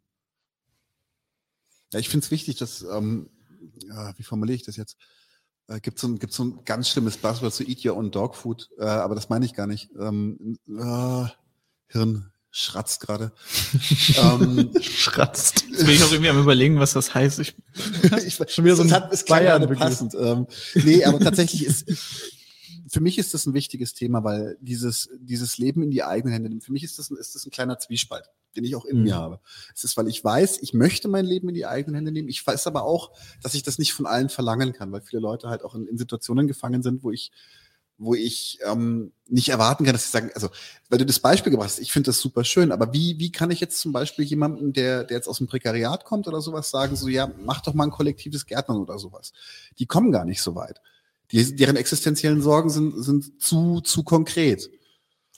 Ja, aber da greift ja dann tatsächlich wieder, dass du einfach eine konkrete Kampferfahrung schaffen musst. Also, mhm. äh, wenn du jetzt vom Prekariat sprichst, da ist einfach äh, diese, dieses Ausgeliefertsein gegenüber diesen Zuständen, die, in denen man sich dann ja auch befindet, wenn man speziell prekär lebt, egal ob es jetzt äh, dann äh, in einer Mietsituation ist oder auf der Arbeit ist, das ist ja ein ganz zentraler Punkt. Und wenn du es da halt schaffst, ähm, ja, als organisierter Anarchistin irgendwie dran zu kommen, dass du, dass du ähm, da Kämpfe führst in diesen Bereichen, egal ob es jetzt eben Miete oder äh, Arbeit oder Schule oder was auch immer ist, dann kannst du also diese Erfahrung auch wieder schaffen, dass, ähm, dass wir selber mächtig sind, dass wir selber was umsetzen können und was verändern können. Und diese Machtlosigkeit ist, glaube ich, ein ganz zentraler Begriff, weswegen ja auch wir oft von Gegenmacht mhm. sprechen, mhm. dass wir eben sagen, wir müssen also kollektiv versuchen, das wieder aufzuzeigen. Diese, dass wir selber eigentlich mächtig sind und dieses klassische, wenn Arbeiter, wenn ein großer Arm es will, äh, wenn, dann steht die ganze Welt still, so mäßig, ja. Ich finde es auch so witzig, dass das das Erste ist, was dir dann genau dazu einfiel, irgendwie das Leben in die eigene Hand zu nehmen, nämlich das kollektive Gärtnern. Und das zeigt für mich irgendwie auch so ein bisschen, was für viele Leute eben diese anarchistische Selbstermächtigung irgendwie geworden ist im Außenbild. Ich habe ja auch gesagt, das hat Marian ja, gesagt. Ah, okay, gut. Ja, deswegen, das, das deswegen bist du drauf okay. gekommen. Dann, dann, dann, sorry. Aber weil ich finde nämlich eben gerade, das ist irgendwie das viel bessere Beispiel. Ja, klar. Die Kämpfe nämlich dazu führen, wo man eben lebt und sich da selbst zu ermächtigen und nicht jetzt irgendwie einfach nur, ja, okay, ich ziehe jetzt irgendwie hier mein kollektives Wohnen auf und dann mhm. kommen alle in die Nachbarschaft in den Garten und dann pflanzen wir alle schön zusammen und machen danach ein Plenum, wie gut es uns gefallen hat. Genau, anarchistische Karotten. Ja. Ich wollte es nur sagen, um nee, zu nein, sagen, nein, nein, nein, nein. Das Ding ist, ich finde ich find, ich find all diese Ansätze auch tatsächlich nicht falsch, aber für mich ist das halt eine ganz, ganz wichtige Ergänzung, dass wir halt, ähm, dass für mich, für mich diese Kämpfe, deswegen ist der Begriff Kampf für mich auch so wichtig. Mhm. Und das heißt halt auch nicht, dass es immer Bambule geben muss, aber dass die Leute, dass die Leute lernen, mit den ihre Unterdrückung zu erkennen mhm. und dann gegen diese Unterdrückung vorzugehen. Und das halt punktuell, weil ich glaube halt nicht, dass es, dass es, ich glaube, das ist ein großer Fehler, den, den viele linke Strömungen machen, dass sie immer glauben, sie haben einen guten Ansatz für alle. Mhm. Ähm, und ich glaube, das, so, so, wird das nicht laufen. Und ich glaube, dass wir das, deswegen fand ich zum Beispiel auch super schön von der FAU, also, dass sie sich der Deutsche Wohnen und Co. enteignen Kampagne angeschlossen haben. Mhm. Dass sie da eben haben fünf gerade sein lassen und gesagt haben, natürlich ist es ein Volksentscheid in einer parlamentarischen Demokratie, aber, und das fand ich einfach einen geilen Satz, äh, ähm, Vergesellschaftung ist der erste Schritt zur Kollektivierung. Und ich finde tatsächlich, dass wir Anarchisten ein ganz bisschen verlernt haben, ähm, relevante Kämpfe zu kämpfen. Mhm. Und zwar mhm. für alle relevante Kämpfe zu kämpfen. Ja. Das ist, deswegen, das mit dem Gärtnern ist, da kann man so wunderbar rumsticheln, weil ich, natürlich fühle ich mich wohl in der Wagenburg und bin da gerne mit den Leuten, aber da kommt keine Massenbewegung raus. Was du sagst, ist ja auch ein wichtiger Stichpunkt, ne, so Reformen. Ja. Einfach, äh, dass wir als Anarchistinnen für Reformen kämpfen müssen. So, das ist ein ganz zentraler Punkt weil wir sollten uns nicht immer nur hinstellen und die große Revolution ähm, fordern. Natürlich wollen wir das, aber die Revolution fordert man natürlich auch nicht, sondern die passiert halt über einen langwierigen Prozess und dieser Prozess beinhaltet unter anderem, dass es also Reformen gibt, die von unten erkämpft wurden. So, mhm. dass wir also als Lohnabhängige zusammen grundsätzliche Veränderungen erzeugen, die einen besseren Zustand für alle Menschen schaffen und auch die dann eben zeigen, dass wir selber mächtig sind. So. Mhm am Anfang dann vielleicht nur mit, dass man halt äh, da den Mächtigen was abtrotzt. Äh, aber später dann kann man auch Reformen einfach so umsetzen, weil man eben mächtig genug ist. Das ist der Prozess. Ja, man, man muss quasi das, man muss das Vertrauen gewinnen, indem man, ja. indem man Dinge gewinnt. mhm. Kleinigkeiten. Und deswegen finde ich es ja auch gerade so krass. Jetzt muss ich kurz ablästern. Das hat aber nichts mit Anarchisten zu tun jetzt gerade. Aber ich muss echt ablästern, weil mich das so derbe ankotzt, wie schnell diese Scheißpartei dieses, diese Volksinitiative schon wieder hat fallen lassen. Ähm, weil das ist zum Beispiel für mich ein ganz, ganz großer Erfolg gewesen, dass ich glaube, über 60 Prozent der, der Berliner Bevölkerung gesagt haben, wir wollen die Enteignung der, der großen Konzerne. Ja. Und diese, diese Sachen brauchen wir, weil wie willst du ja. auf Leute zutreten und sagen, übrigens, ich bin Anarchist ähm, und das kann auch was, wenn du überhaupt kein, also blöder Begriff, aber wenn du keinen Track Record hast. Also wenn ja. du nicht sagen kannst, okay, ja. das haben wir erkämpft, das haben wir erkämpft, das haben wir erkämpft. Und das ist für mich tatsächlich noch nicht mal, noch nicht mal ein zwingend anarchistisches Thema, es ist ein gesamtlinkes Thema. Ja. Weil auch, auch, auch viele Marxisten mit zu sehr auf die große Revolution warten und irgendwelche reformistischen Ansätze dann als grundlegend reformistisch verdammen. Aber wo sollen unsere Erfolgserlebnisse herkommen? Ja, klar. Uns muss das eben bewusst sein, dass natürlich ähm, unser Ziel immer die Revolution, die soziale Revolution bleibt. Und äh, wenn wir das eben fokussieren, auch eine eigene Strategie haben, wie wir da hinkommen, äh, dann äh, mündet das auch nicht im Reformismus, wenn wir uns für Reform einsetzen. Und gerade, was du jetzt beschrieben hast mit der Deutschen Wohnen und eigenen Kampagne, das ist ja ein super guter, super guter Punkt, wo wir jetzt als Anarchistinnen eigentlich einsetzen könnten und sagen, schaut doch her, so jetzt haben wir diesen Volksentscheid. Offensichtlich ist eine große Masse in dieser, in dieser Stadt also dafür, das zu machen. Und jetzt schaut doch her, wie die Parteien, die Bonzen damit umgehen, so, ne? Ja. Ja, und ähm, äh, wie die Zustände sind in dieser Stadt, was jetzt äh, Mieten angeht und so weiter, das muss ja niemand erklären, das weiß ja eh jeder. Und da kannst du eben wirklich dann wieder gut ansetzen ähm, als revolutionäre Anarchistin und sagen, so, guck mal, und jetzt müssen wir weiterkämpfen. Der Kampf ist nicht vorbei, wenn es dieser Volksentscheid ist, sondern wir müssen das jetzt probieren durchzusetzen. Ich will das mal ganz kurz ein bisschen problematisieren. Ähm, weil, also mein, die, die Kritik, die du gerade ähm, versucht hast zu reproduzieren, äh, Daniel, diese Idee, dass äh, Reformen per se irgendwie von Marxisten komplett abgelehnt werden und immer als äh, so Revolution. Nee, nee, von manchen. Von, manchen, von, ja, von manchen, ja, sorry, meinte ich auch so. Ähm, das ist, das gibt es natürlich online auch und es gibt tatsächlich auch wirklich, ähm, ja, wie soll ich sagen, recht intellektuelle und sehr belesene ähm, Magazine, die sowas teilweise auch machen. Allerdings ist die da die Kritik meistens dann auch schon wirklich eine Kritik an den konkreten Reformvorhaben und da muss man halt natürlich auch sich im Klaren sein, dass nicht jeder Win auch ein Win ist auf dem Weg zur Revolution. Kurzes Beispiel, Deutsche Wohnen enteignen. Wenn die gesagt hätten, wir verstaatlichen das alles, dann wäre ich da nicht so geil dahinterher gewesen. Nö, Weil der Unterschied, nicht. der große Unterschied, der Kernunterschied eigentlich für mich war die Idee, dass das Ganze vergesellschaftet werden soll. Ja. Nämlich eine mhm. Gesellschaft äh, der äh, eine öffentliche Gesellschaft daraus werden soll mit demokratischer Mitbestimmung der Leute, die in diesen Gebäuden wohnen. Und das ist dann schon, wie wir mittlerweile schon sehr oft gesagt haben, ein, ein, ein Schaffen einer neuen Organisationsform eigentlich, was die Mieten angeht. Und, und da, vor dieser äh, Reform würde ich nicht zurückschrecken. Wenn es jetzt aber darum geht, irgendwie ähm, äh, all unsere Ressourcen darauf zu packen, dass wir irgendwie einen Mindestlohn von 13 Euro anstatt 12 Euro bekommen, da kann man sich dann natürlich auch fragen, äh, macht es, macht macht es als Anarchist ich bin jetzt kein Anarchist, ja, aber aus eurer Sicht, macht es als Anarchist so viel Sinn, äh, so viel Energie da reinzustecken, dass Arbeiter noch abhängiger, abhängiger werden von dem Staat, den wir eigentlich dann irgendwann abschaffen wollen. Ne? Insofern, die Reformen, äh, ich bin, ich, ich finde es genauso problematisch zu sagen, gar keine Reform ähm, und, äh, und zu sagen, äh, alle Reformen sind gut. Man, ich glaube, das muss man immer abwägen. Man muss wirklich dann taktisch auch überlegen, was gerade Sinn macht. Du hast vollkommen recht. Das ist vollkommen richtig und deswegen ist es ja so wichtig, ein Verständnis davon zu haben. Wenn du, wenn du also ähm, einfach nur so daher agierst, ne? und kein konkretes Verständnis davon hast, wie ist diese Gesellschaft beschaffen, ähm, wie muss eine Reform aussehen, damit wir für sie einstehen, was kann auch in so einem Prozess passieren, wie kann es von den Herrschenden vereinnahmt werden, etc. pp. Das ist, wenn du das nicht hast, dann stimmt das, dann agierst du einfach so wild in den Raum hinein und das ist ja auch ein, einer der Probleme, des Anarchismus, aber nicht nur vom Anarchismus, sondern auch von vielen anderen linken Strukturen natürlich, dass sie das eben nicht haben. Und das wäre eben eine Sache, wo, ja, wo der Plattformismus, der Spezifismus sehr stark drin ist, weil er eben Verständnis davon hat, ähm, dass man eben diese Reform auf dem Weg braucht und äh, wie das auszusehen hat und ähm, wie man eben diese Kämpfe auch weiter ähm, erhalten kann. Und das ist alles, ähm, ja, womit wir uns einfach viel auseinandersetzen, womit wir uns viel beschäftigen. Was würdet ihr eigentlich jetzt mal, weil wir das immer wieder auch, auch ähm, wie soll ich sagen, ich fand, ich finde, ich finde, ich finde es richtig, weil ähm, mir fällt selber auf, dass viele, viele Sachen, die ich als anarchistische Probleme wahrnehme, tatsächlich linke Probleme sind, mhm. generell linke Probleme. Jetzt mal einfach, einfach der Spaß, der Spaß was, was haltet ihr für genuin anarchistische Probleme? Was, was sind unsere Probleme in Organisation, in Öffentlichkeit, in Massenbewegung? Wirklich genuin unsere eigenen, wo nur wir was für können. Also eine Sache, die mir, glaube ich, auf Anhieb einfällt, die auch noch nicht, glaube ich, so stark rausgeklungen ist, als wir so ein bisschen über die Historie in Deutschland gesprochen haben, ist einfach die enge Vernetzung mit Subkultur. Und nämlich da dann vor allem auch eben Punk-Subkultur und diese Gleichsetzung bei sehr vielen Leuten. Also natürlich ist es vielleicht jetzt nicht mehr so stark, weil Punk auch entgegen der ganzen Versicherung von Punkern selber nicht mehr eine sonderlich lebendige Subkultur ist. Ähm, hey. Punk's not dead.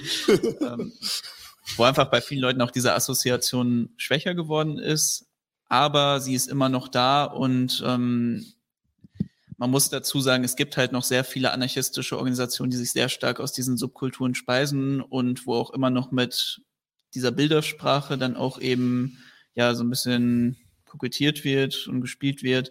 Und da würde ich sagen, das ist, glaube ich, schon ein genuin anarchistisches Problem. Also vielleicht im Gegensatz jetzt zu Marxismus.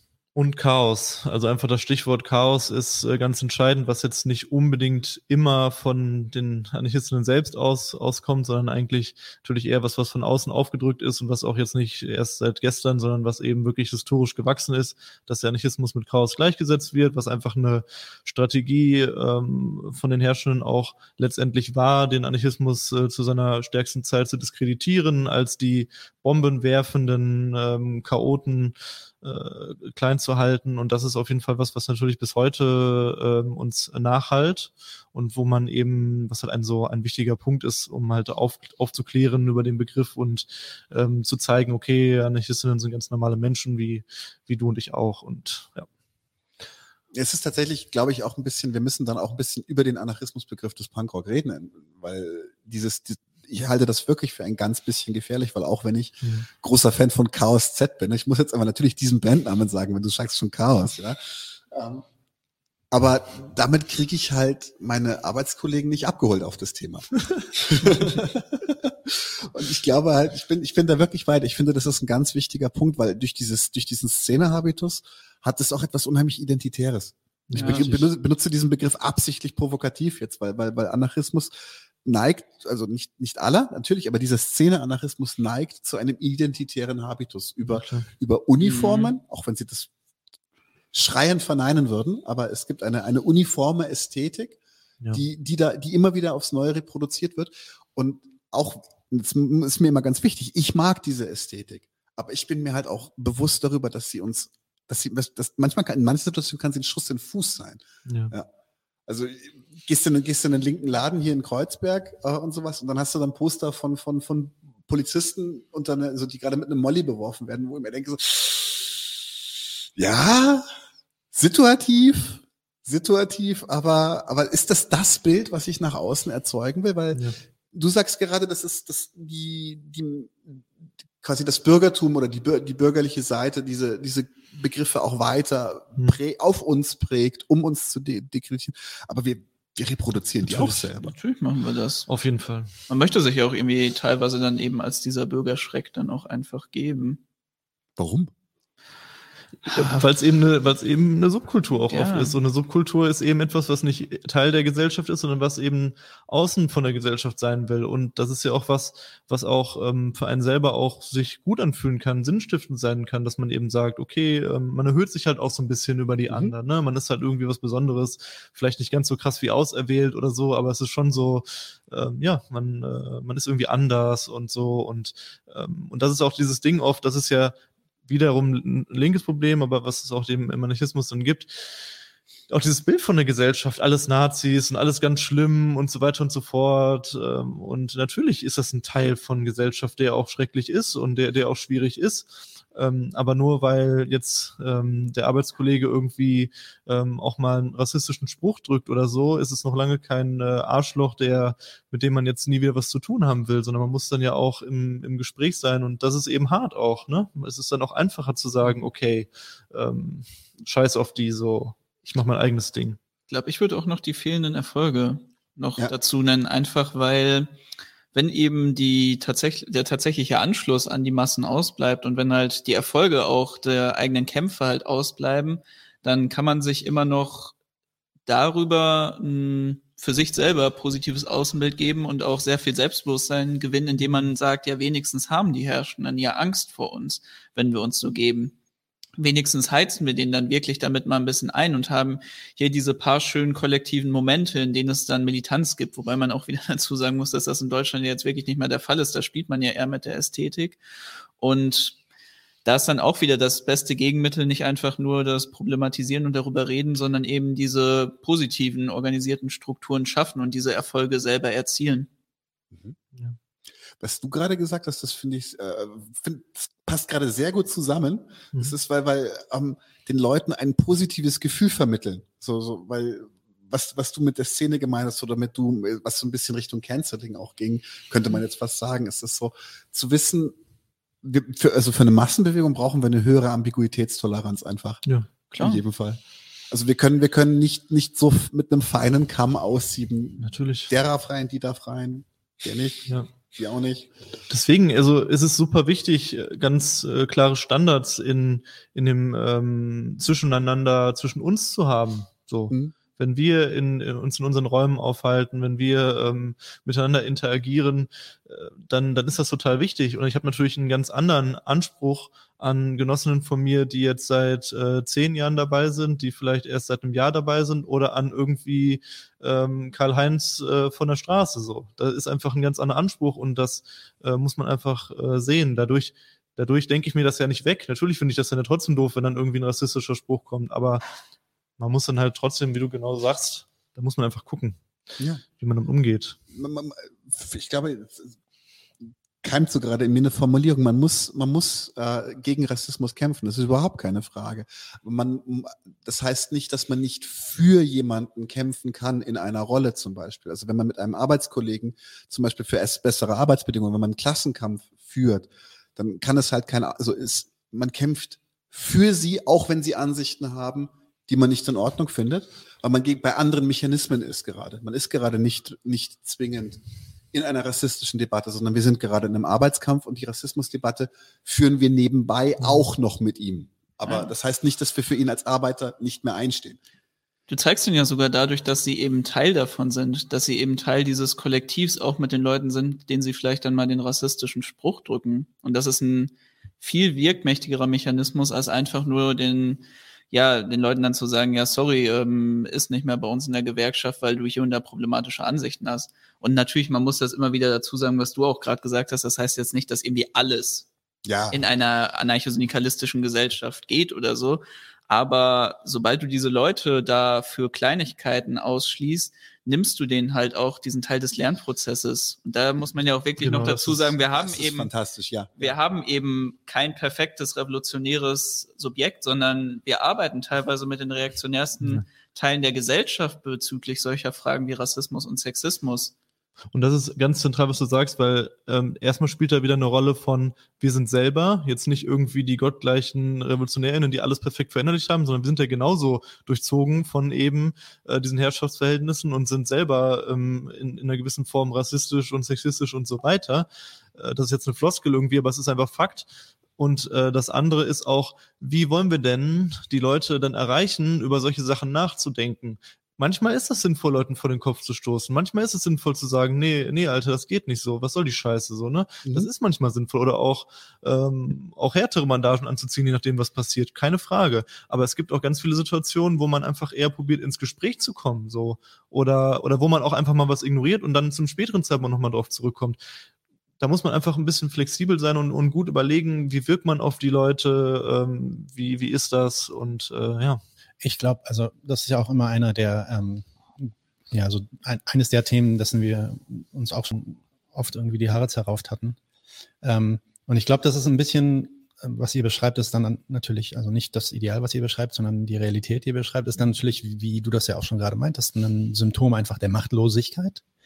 Und ähm, dass das Ziel dann gar nicht mehr ist, ähm, diese Machtlosigkeit zu überwinden, sondern eher die Machtlosigkeit in der eigenen abgeriegelten, hermetisch abgeriegelten Bubble irgendwie wiederherzustellen, also Macht dort wiederherzustellen, untereinander auszuüben und ähm, dort dann halt sein, deswegen gibt's ja auch diese ganzen Begriffe von Safe Space und so, obwohl die auch nochmal einen anderen Hintergrund haben und so. Ne? Ähm, und, und sich dessen dann einfach bewusst zu werden. Und das bedeutet dann eben nicht, genauso wie Marian das gerade sagt, das bedeutet dann eben nicht, dass man nicht mehr über Rassismus redet oder Leute auch nicht mehr ja, outcallt oder sowas, aber dass man halt einen strategischen anderen Fokus hat, dass es nicht darum geht, dass du irgendwie deine, deine fünf lass es zehn sein, lass es 20, lass es 200 Leute sein irgendwie, ähm, perfekt gegroomt hast und die in, äh, sich auf die gleiche Art und Weise ausdrücken wie du, die gleiche Art und Weise denken wie du und du dann in deiner Bubble zufrieden bist, weil du eigentlich nie mehr mit irgendwelchen rassistischen Ausdrücken irgendwie zusammenarbeiten musst, ähm, sondern dass es darum geht, eine größere Bewegung zu erzeugen über problematische, für dich, problem, für deine Ansicht äh, problematische ähm, äh, Bevölkerungsgruppen hinweg. Und wenn das das Ziel ist, dass dann die ähm, wenn das die Strategie ist, dass dann die taktischen Entscheidungen auch anders ausfallen. Vielleicht auch nochmal als konkretes Beispiel zu dieser Frage. Wir haben ja ein anarchistisches Nachbarschaftszentrum in, in Dortmund, das Black Pigeon. Mhm. Und äh, da ist natürlich auch mal wieder diese Frage, wie man mit dieser, mit dieser Sache umgeht, ne, mit dieser Fragestellung. Und für mich persönlich war das eigentlich immer die, die sinnvollste äh, Umgangsweise, dass man man muss sich das eben so vorstellen, dass wir teilweise ein Spektrum aus irgendwie 50, 60 Kindern hatten, die in den Laden gekommen sind, so einfach aus dem Viertel. Und äh, gleichzeitig haben wir halt irgendwelche Bilder von teilweise nackten Männern ähm, im, im Laden hängen ähm, oder so. Und dann kommen die halt eben rein und sagen, bah, was soll diese scheiß Schwuchtel da oder so an der mhm. Wand? Oder kommen halt mit dem Döner rein und erzählen dir halt irgendwie von, äh, wie, der, wie der Onkel irgendwie ein äh, Schaf äh, köpft oder was auch immer für Sachen. Mhm. So, und was, was willst du dann sagen? Ja, verpiss dich oder was? So, ne? Mhm. Dann, so wenn, und da, und da merkt man dann eben, das ist halt hart, das ist aber so ein alltäglicher revolutionärer Kampf und Prozess für mich. Mhm. So. Und äh, da einfach so ein bisschen die Leute abzuholen, wo sie halt stehen an dem Punkt. Ich möchte da, glaube ich, auch immer noch mal die Leute fragen, die sich dann nur noch damit beschäftigen, eben die eigene Bubble, das, was du ja auch gerade einmal angesprochen hast, ähm, zu verbessern was eigentlich die Zielsetzung am Ende des Ganzen ist. Weil die meisten Leute würden ja wahrscheinlich sagen, die tun das eben, um dafür zu sorgen, dass Rassismus und Sexismus in der Gesellschaft, so gut es jetzt in den Rahmenbedingungen geht, kein Problem mehr ist. Und ich, ich glaube, es ist Capitalist Realism. ganz, ganz ehrlich, ich glaube, ich glaube, es ist ein Punkt, und der ist wahrscheinlich vielen auch nicht bewusst, aber wenn ich mit, mit einigen so Leuten rede, die auf dieser Schiene unterwegs sind, sage ich mal, ja, ja. Ähm, merke ich, dass die überhaupt die Vorstellung, dass wir in der Lage sind, dieses, dieses Thema als Ganzes zu überwinden. Und damit quasi, also wir, man, kann ja, man kann ja sagen, dass ähm, der, der Kapitalismus ähm, vielleicht äh, gegenwärtig auf jeden Fall eine der befeuernden Strukturen oder die ursächlichen. Es gibt kein Bier. Es gibt kein Bier. Es gibt kein, es gibt kein Bier. Oh nein. Ja, dass der Kapitalismus einer der ursächlichen Strukturen ist für den Rassismus. Man kann gleichzeitig auch sagen, dass wenn wir den Kapitalismus abgeschafft haben, dass der Rassismus dann noch nicht weg ist, weil gibt es natürlich auch in den Köpfen von Leuten und es gibt auch Ideologien, an denen wir zu arbeiten haben. Ähm, wenn du aber gar nicht mehr, überhaupt nicht mehr die Vorstellung hast, dir gar nicht mehr vorstellen kannst, dass das erste möglich ist, dass wir in der Lage sind, tatsächlich unsere Produktionsweise zu ändern und äh, Klassen abzuschaffen und damit quasi das, ähm, das strukturelle sozioökonomische Fundament des Rassismus quasi gebrochen wird, dann musst du dich ja nur um diese ähm, Mikrokämpfe kümmern weil äh, was anderes ist da nicht mehr möglich. Und das, also versucht, versucht da mal wirklich mit Leuten zu reden, wo ihr merkt, so, ey, das ist jemand, der ist ziemlich identitätspolitisch oder unterwegs oder so, oder der hat so dieses eine Steckenpferd-Thema und versucht da mal reinzubohren und zu fragen oder versuchen rauszufinden, so, gibt's da, gibt's da eine, eine echte Überzeugung, dass, dass der nächste Schritt möglich ist? Oder sind die einfach so von dem Kapitalismus, deswegen Capitalist Realism, ne? so von dem Kapitalismus quasi vereinnahmt, dass eine andere Welt eigentlich gar nicht mehr denkbar ist? Ja, und ich würde sagen, dazu dann natürlich auch einfach noch eben die Einflüsse von Individualismus und halt von bürgerlichem Moralismus, dass mhm. die Leute dann einfach nur versuchen, anstatt tatsächlich, und das würde ich halt auch sagen, es äh, gibt Erfolge, die man auch jetzt in der bestehenden Gesellschaft bezüglich Rassismus und Sexismus erreichen kann, dass diese Leute da dann irgendwann Abstand von nehmen und eigentlich nur noch in so einen reinen Selbstoptimierungswahn mhm. von sich und ihrer eigenen kleinen Bubble verfallen. Und das wird aber nie so offen angesprochen bei vielen Leuten.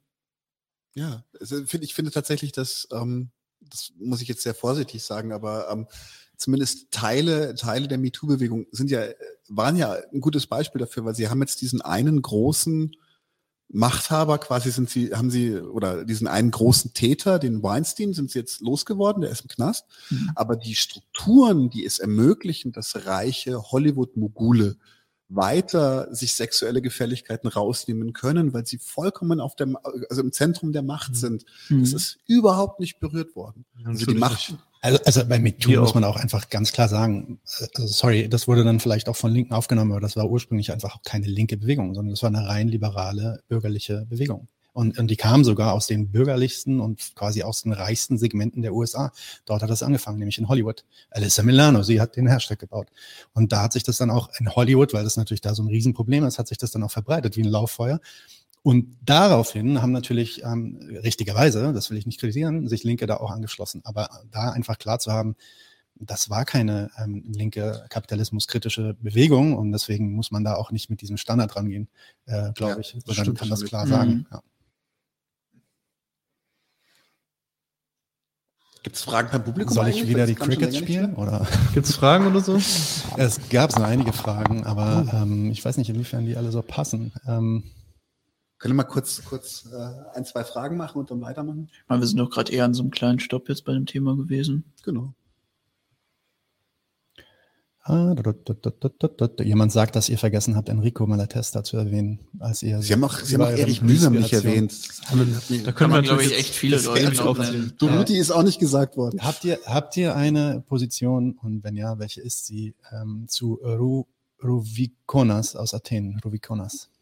Wisst ihr, wer das ist, was das ist? Ähm, Rovikonas ist ein anarchistisches, ähm, militantes so, ja, Medienkollektiv mhm. in Athen, die bekannt dafür sind, dass sie ähm, auch sehr, sehr öffentlichkeitswirksame Aktionen machen, wie das Besetzen von Fernsehsendern, um dort dann äh, Propaganda zu verlesen mhm. und sowas. Ja. Die, genau die machen übrigens dann auch äh, solche Sachen wie Nachbarschaftshilfe. Aber ich lasse ich lass erstmal die Gäste zu Wort kommen, weil ich würde halt erstmal sagen, es ist halt sehr klar, dass das, dass das Aktionen sind, die auf einem Niveau äh, und von der Kontinuität und auch von der öffentlichen Kommunikation äh, sind, die, die es einfach so in der Form in Deutschland nicht gibt. Da sieht man auch einfach die krassen Unterschiede von der anarchistischen Bewegung in Griechenland und hier.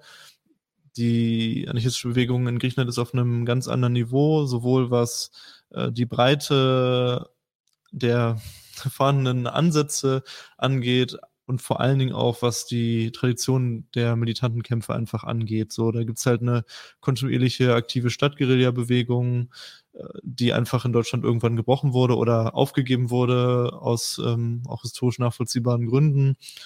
Und von daher äh, muss man das in, in dem Kontext sehen, ne, dass das äh, einfach krasse, ähm, auch überwiegend sehr coole Aktionen einfach sind. So und jetzt genau in was für einem Kontext jetzt diese Gruppe stattfindet und wie sie sich, sie sich jetzt begreift, ähm, das weiß ich nicht.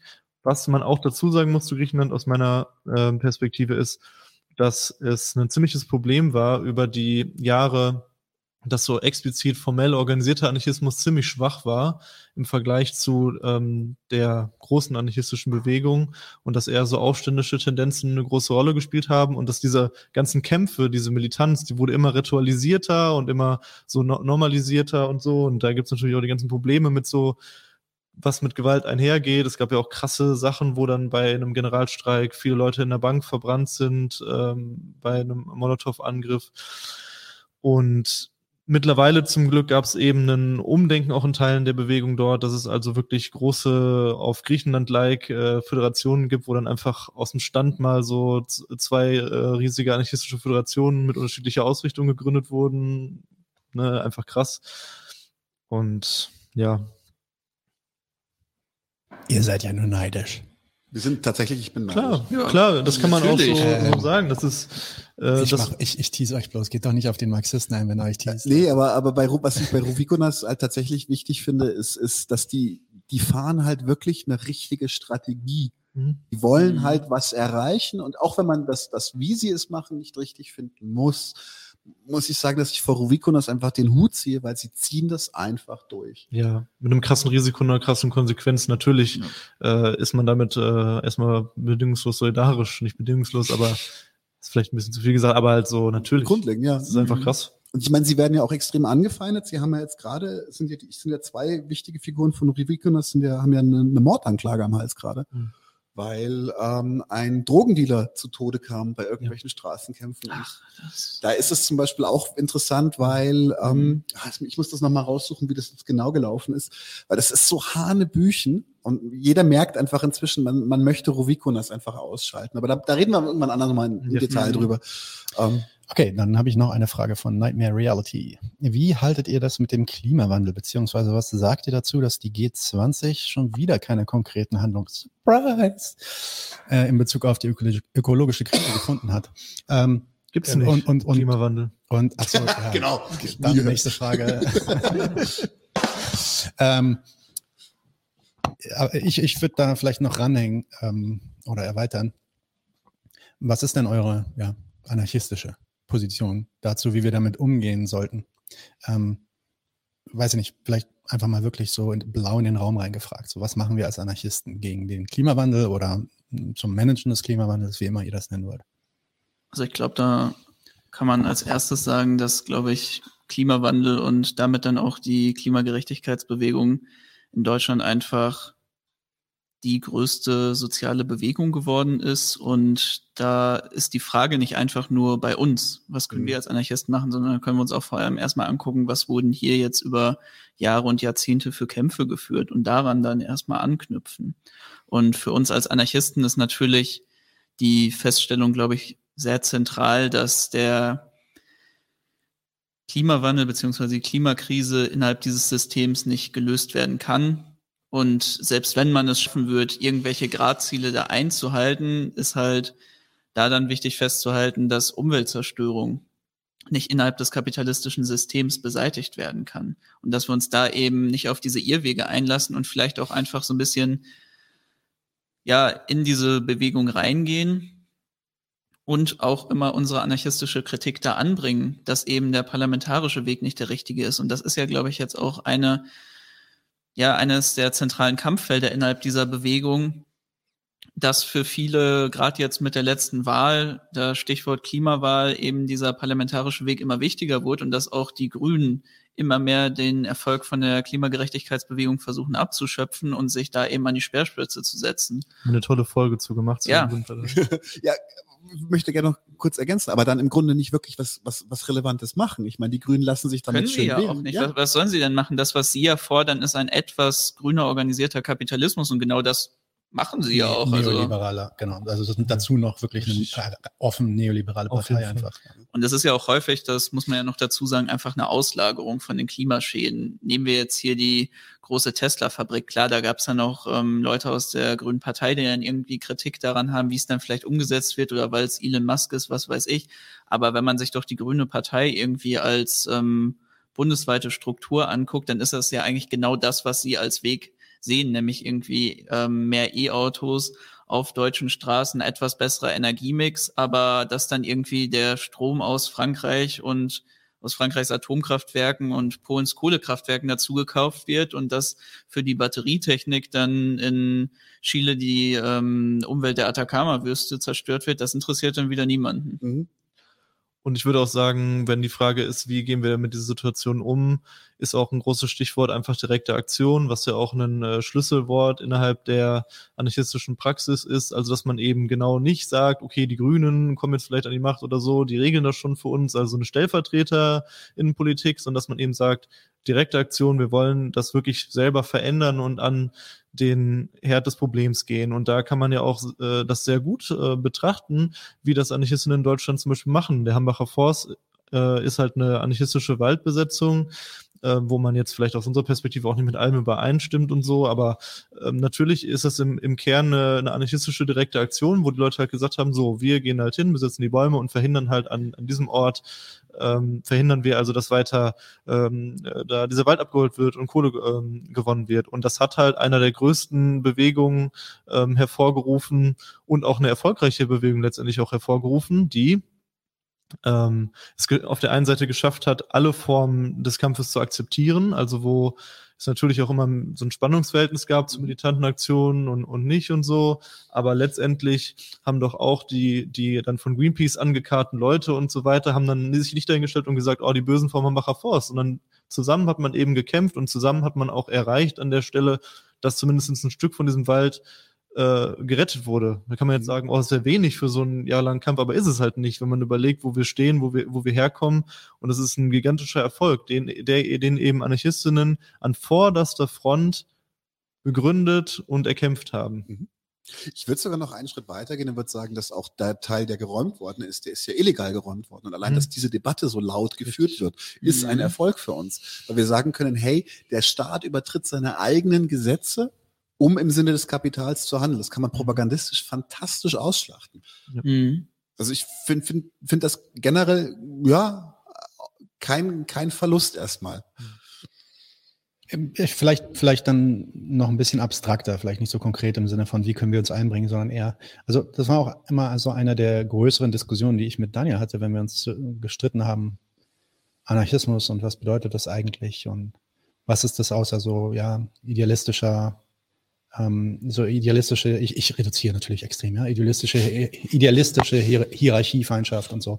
Ähm, und, und dann, also Klimawandel, das war für mich so der eine, das, so eins von drei Beispielen, wo, wo ich immer gesagt habe, so, was macht ihr als Anarchisten gegen den Klimawandel, wenn ihr nicht in der Lage seid, ähm, oder beziehungsweise vielleicht, vielleicht verstehe ich es auch falsch und ihr seid in der Lage. Aber äh, wenn, ich, wenn ich die meisten Anarchisten reden höre, interessanterweise bei euch beiden jetzt gerade nicht so sehr, aber wenn ich die meisten Anarchisten reden höre, dann ist es gegen den Staat, gegen, so, sogar gegen je, eigentlich fast jede Form von irgendwie strikterer Organisation, ähm, wo es dann auch irgendwelche äh, Hierarchien gibt innerhalb diesen Organisationen.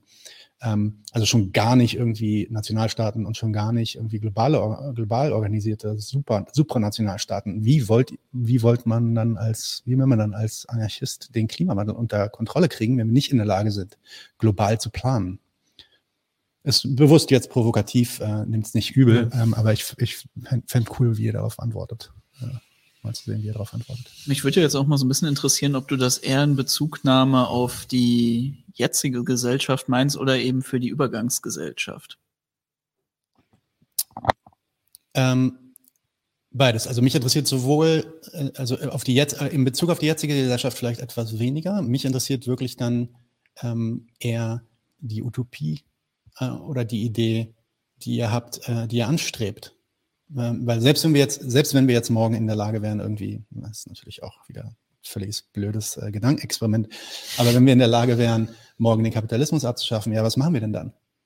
Ähm, wie soll das Ganze, und jetzt überspitzt als Marxist kommen mir da auch die äh, Sträuben durch die Nackenhaare, aber wie soll das Ganze äh, ohne Staat funktionieren? Wie sollen wir in der Lage sein, irgendwie, äh, weil was wir nicht wollen, und ich glaube, da sind wir alle d'accord, wir wollen keinen so Anarchie-Primitivismus. Also wir wollen nicht, dass die Leute irgendwie alle zurückgehen aufs Land. Wir hätten gern weiter unsere Computer, unsere iPhones. Vielleicht können wir nicht mehr so viel reisen, weil das ist auch einfach unnötig.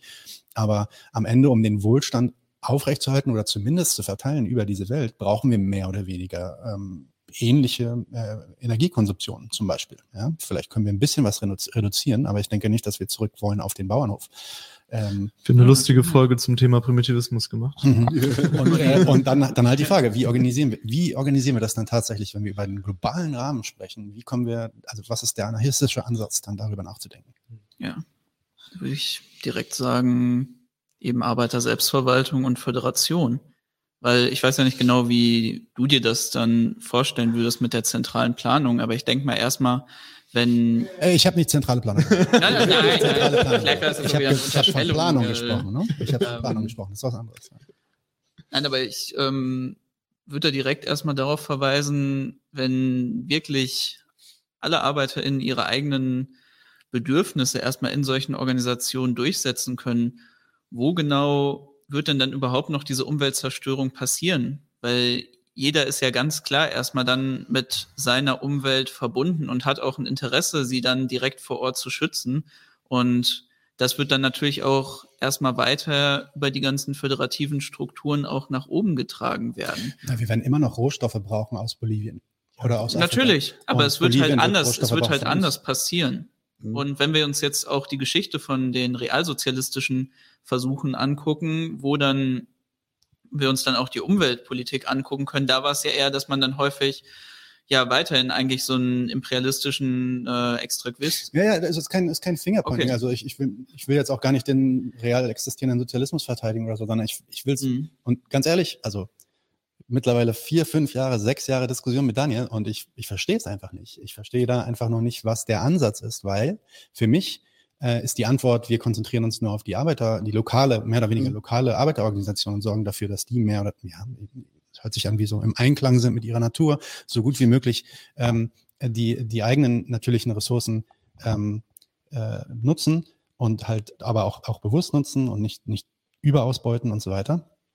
Ähm, geht für mich auch wie, also sorry, aber das geht für mich auch wieder in so eine in, äh, Primitivismus-Richtung. Weil wenn wir, wenn wir davon ausgehen, dass es eine globale Produktion gibt, und ich glaube, da kommen wir, glaube ich, nicht mehr von weg, es sei denn, es sei denn, wir wollen nee. dann wirklich irgendwie ähm, äh, Technologie in dem Sinne abschaffen und glauben nicht, dass das uns helfen kann, irgendwas zu überwinden.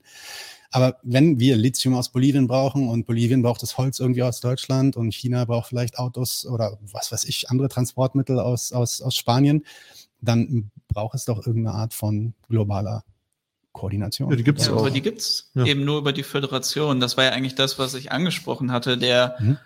Unterschied von dem Ganzen ist ja nicht, dass das eine eben organisiert und das andere nicht organisiert abläuft, sondern einfach nur, wie es organisiert abläuft.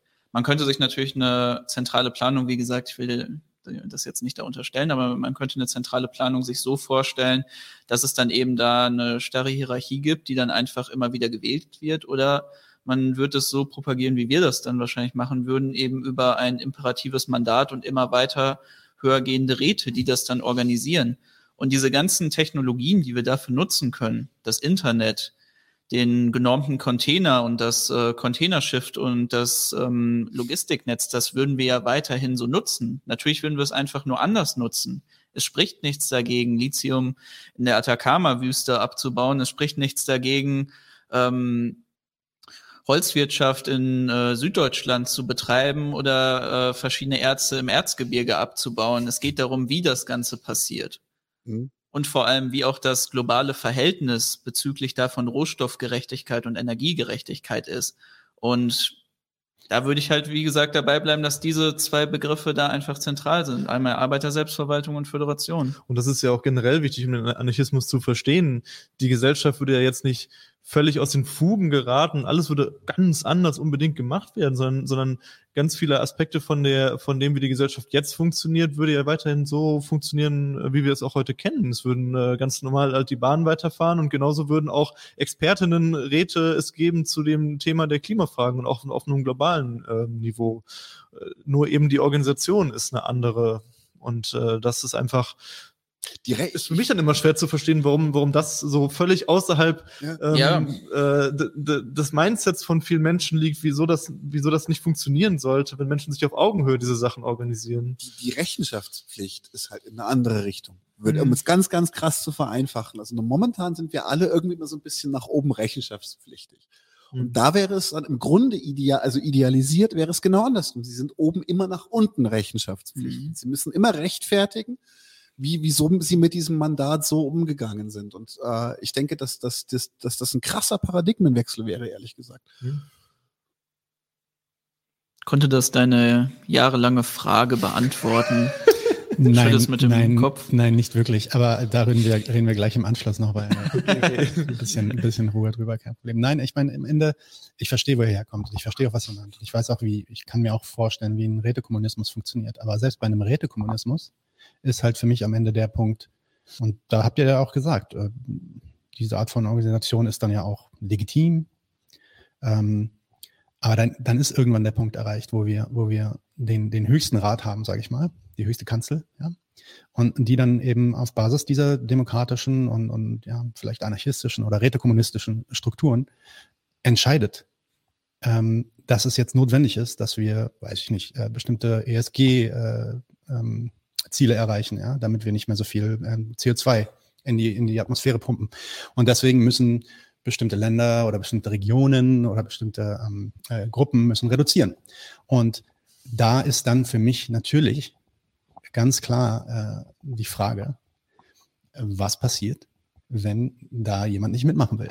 Und dann geht es natürlich auch wieder um Gewalt. Und dann reden, und in dem Moment reden wir über Staat. Das ist für mich dann Staat. Weil wenn dieser Rätekommunismus irgendeine Art von Durchsetzung, durch, Durchsetzungsbefugnis hat auch und sagt, ey, wenn du das nicht machst, dann gibt es irgendwie Ärger oder dann schließen wir dich aus oder dann was auch immer, mhm. ja, ähm, dann, äh, dann sind wir eigentlich schon wieder bei dem Konzept vom Staat. Und das ist halt der, also das, der Punkt, wo ich. Ich an welchen unterschiedlichen Staatsbegriff. Ja, also einmal das und, und vor allen Dingen ist das ja auch immer ähm, so eine Sache, wir reden halt nicht von dem perfekten Gesellschaftsmodell oder so. Natürlich wird es Probleme geben, natürlich werden Sachen nicht so funktionieren, wie man sich irgendwie sie im, im Bilderbuch mhm. äh, vorstellt. Ne? Es werden Sachen durcheinander laufen, es wird auch Sachen geben, Leute geben, die halt Scheiße weiterhin machen und so weiter. Wir probieren ja nur, uns an eine Struktur anzulehnen, ähm, wo wir eben davon überzeugt sind und denken, dass das die bestmögliche Form der Organi Organisation von menschlicher Gesellschaft ist, die sich Menschen niemals ausgedacht haben. So. Mhm. Ja, ich würde tatsächlich mit diesem, mit diesem Staatsbegriff auch ein bisschen vorsichtig sein, weil zum Beispiel solche Sachen wie, wie der Ausschluss aus dem Kollektiv oder der Ausschluss aus der Föderation, das sind ja zum Beispiel auch Sachen, die, die Kropotkin explizit als, sogar als höchste Strafe, glaube ich, bezeichnet in seinen Werken. Das, weil das ist zum Beispiel, also in, in einem idealisierten äh, gesamtföderativen Weltsystem oder sowas, wäre ja zum Beispiel ein Ausschluss aus diesem System, wäre ja, wäre ja katastrophal. Das heißt, also es kommt darauf an, wer ausgeschlossen wird. Wenn du, wenn du von einem hermetisch abgeriegelten Riesenkontinent wie den USA redest, der, der dann irgendwie in der Lage ist, einen internen Konsens zu erzeugen, dass wir auf die ESG-Gesetze scheißen wollen, äh, die von dem, äh, von dem höchsten äh, Räte, mm. äh, Rat irgendwie verabschiedet wurden, also dann glaub, können die das machen, weil die sind self-sufficient. Dem möchte ich irgendwie so ein bisschen widersprechen, weil eigentlich hast du es gerade schon ja perfekt angesprochen, dass keine Region dieser Welt heutzutage noch, aber auch schon vor irgendwie ohne die Weltwirtschaft überleben könnte. Natürlich kann man sich jetzt immer irgendeinen Bereich vorstellen, der dann groß genug wäre, aber ansonsten ist halt eigentlich so eine rein autarke Okay, also, also dann ein rein autarkes Wirtschaften ist halt okay. ein Rückfall wirklich in ähm, deutlich unangenehmere Zeiten für die für eigentlich alle Regionen. Okay, Welt. also dann sind wir in der Lage, die USA irgendwie durch Druck ähm, oder, oder durch Vorenthalten von Ressourcen, die sie brauchen oder so, ähm, entweder dazu zu zwingen, dass sie mitmachen. Ja, also das ist, das ist für mich ein Gewaltbegriff. Mhm. Ähm, oder sie, sie, sie, sie, wir schließen sie dann halt aus und dann machen sie, was sie wollen und vielleicht gehen sie dann auch zugrunde, aber sie machen halt trotzdem noch die Umwelt kaputt ähm, so, so, so krass, wie sie können. Und das hat uns dann beides doch irgendwie nicht. Also, also da, da müssen wir dann. Okay, Frage, das ist auch das letzte, das okay. letzte Nachhang, das ich mache. Also die, die Frage ist ja schon, was sind denn dann die USA zu diesem Zeitpunkt? Also sind die, wenn die USA zu diesem Zeitpunkt noch ein kapitalistischer Staat nein, nein, nein, ist, was wir sind, passieren? Das, sind, das ist auch schon ein rätekommunistisches System. Okay, dann, ist halt die Frage, dann stelle ich mir tatsächlich die Frage, wie das halt zustande kommen soll, dass die USA als gesamtes Gebiet, alle Menschen, die da leben, so eine Entscheidung halt treffen.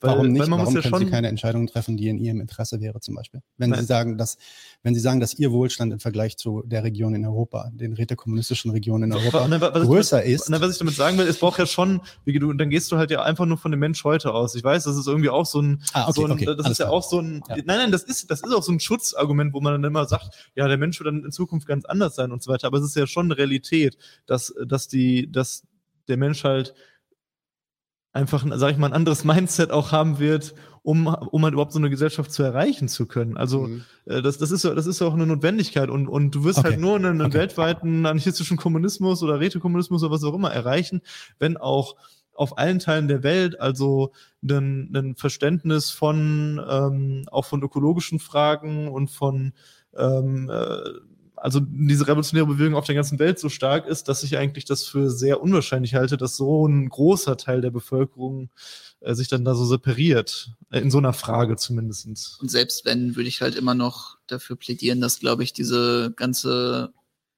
dieser ganze Hebel des Ausschlusses einfach so viel für die Leute vor Ort bedeuten würde, dass sie halt merken, okay, unsere Alleingänge machen halt recht wenig Sinn, wenn das dazu führt, dass niemand mehr mit uns Handel treiben möchte oder mit uns interagieren möchte. Mhm. Okay.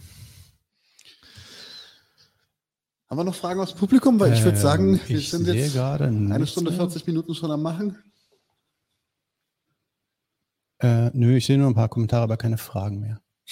Insofern. Was für mich noch ganz kurz eine, eine wichtige grundsätzliche Haltung ist, das ist meine persönliche Haltung, ähm, ist diese, diese, diese großen Entwürfe, so was machen wir eigentlich, wenn die ganze Welt anarchistisch organisiert ist, die sind für mich inspirierend aber ich kann aus meiner jetzigen Weltsicht, aus meiner jetzigen Situation heraus, glaube ich, kein perfektes Modell überhaupt skizzieren. Und ich muss adaptiv mich auf ein, auf ein Ideal zubewegen, mit dem ich zusehends einverstandener wäre. Sagen wir es so. Das heißt, ich werde, werde, werde jeden Schritt, den ich gehe, werde ich abwägen, wie sehr zum Beispiel meiner, meiner eigenen politischen, jetzt bewusst nicht anarchistischen, aber meiner eigenen politischen, ethischen Überzeugung widerspricht oder, oder langfristig schadet, langfristig nützt. Und ich, ähm ich, ich würde ich würd da widersprechen. Ähm, und zwar, aber guck mal, das Ding ist, das Ding ist, die Fragen, die ich, die Fragen, die ich euch gerade gestellt habe, sind keine Fragen, die ich nur Anarchisten stelle, sondern die würde ich genauso Marxisten stellen. Denn meiner Meinung nach müssen wir richtig, richtig, richtig wasserdichte Antworten darauf haben. Und wir müssen, wir müssen auch noch Jahrzehnte forschen, bis wir wirklich Modelle haben, mit denen wir in der Lage sind,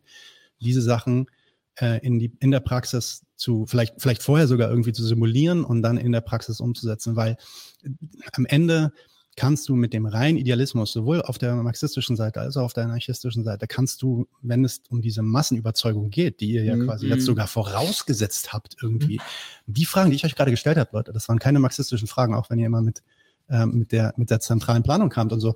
Das waren ganz normale bürgerliche Fragen. Die kriege ich von jedem Typen, mit dem ich über Kommunismus rede, kriege ich genau diese Fragen. Ja, okay, wie willst du das denn machen? Ja, und da müssen wir in der Lage, da müssen wir in der Lage sein, Antworten drauf zu haben, äh, die, die halt dann auch nicht nur am Ende und, und ich werfe nicht euch vor, dass das bei euch so ist, sondern das ist bei uns allen so und bei, bei mir auch. Also, aber die halt nicht nur am Ende, das war übrigens auch immer das kommunistische Argument, ne? Ja, der Mensch war damals, äh, während des real existierenden Sozialismus, war der Mensch noch nicht bereit, aber in Zukunft werden wir dann halt irgendwie dafür sorgen, dass er dann bereit ist und erleuchtet genug ist. Das, damit kriegt man niemanden rum.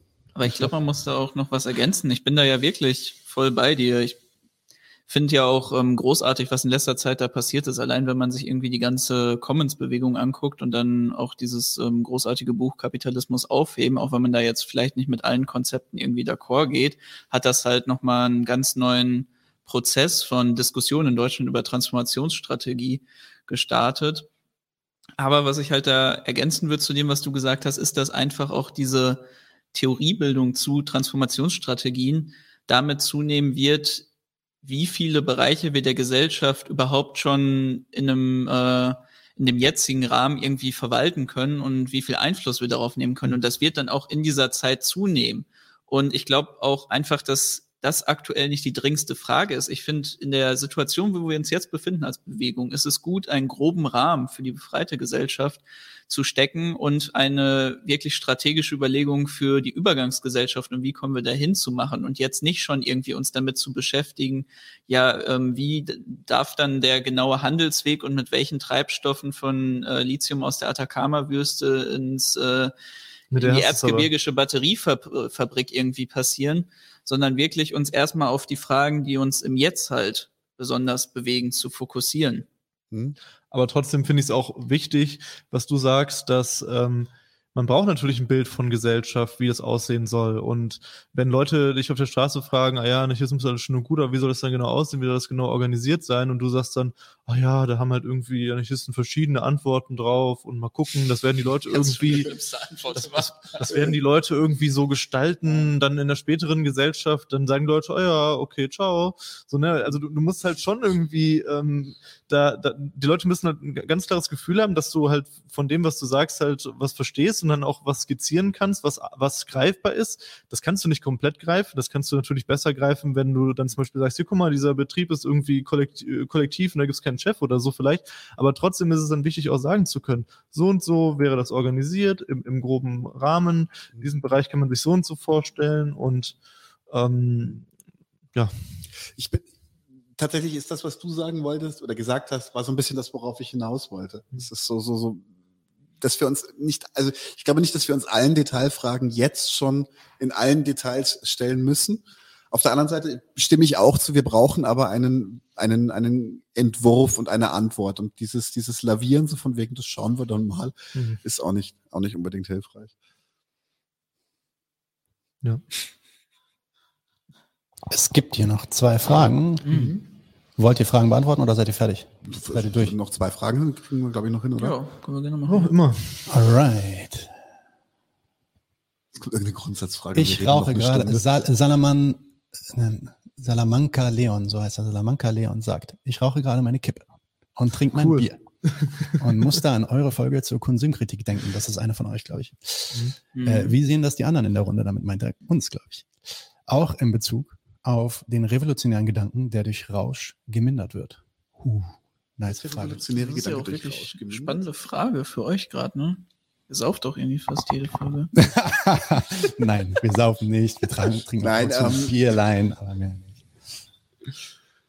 Wird der revolutionäre Gedanke durch Rausch wirklich gemindert? Das ist, das ist, eine, gro das ist eine große, große, große Frage. Mhm. Ähm, natürlich hat der Rausch eine kompensierende Wirkung, um, um Gefühlen der Entfremdung oder Gefühlen der, der, der unangenehmen Gefühlen entgegenzuwirken, die mit Sicherheit auch stark beeinflusst vom kapitalistischen System sind. Puh.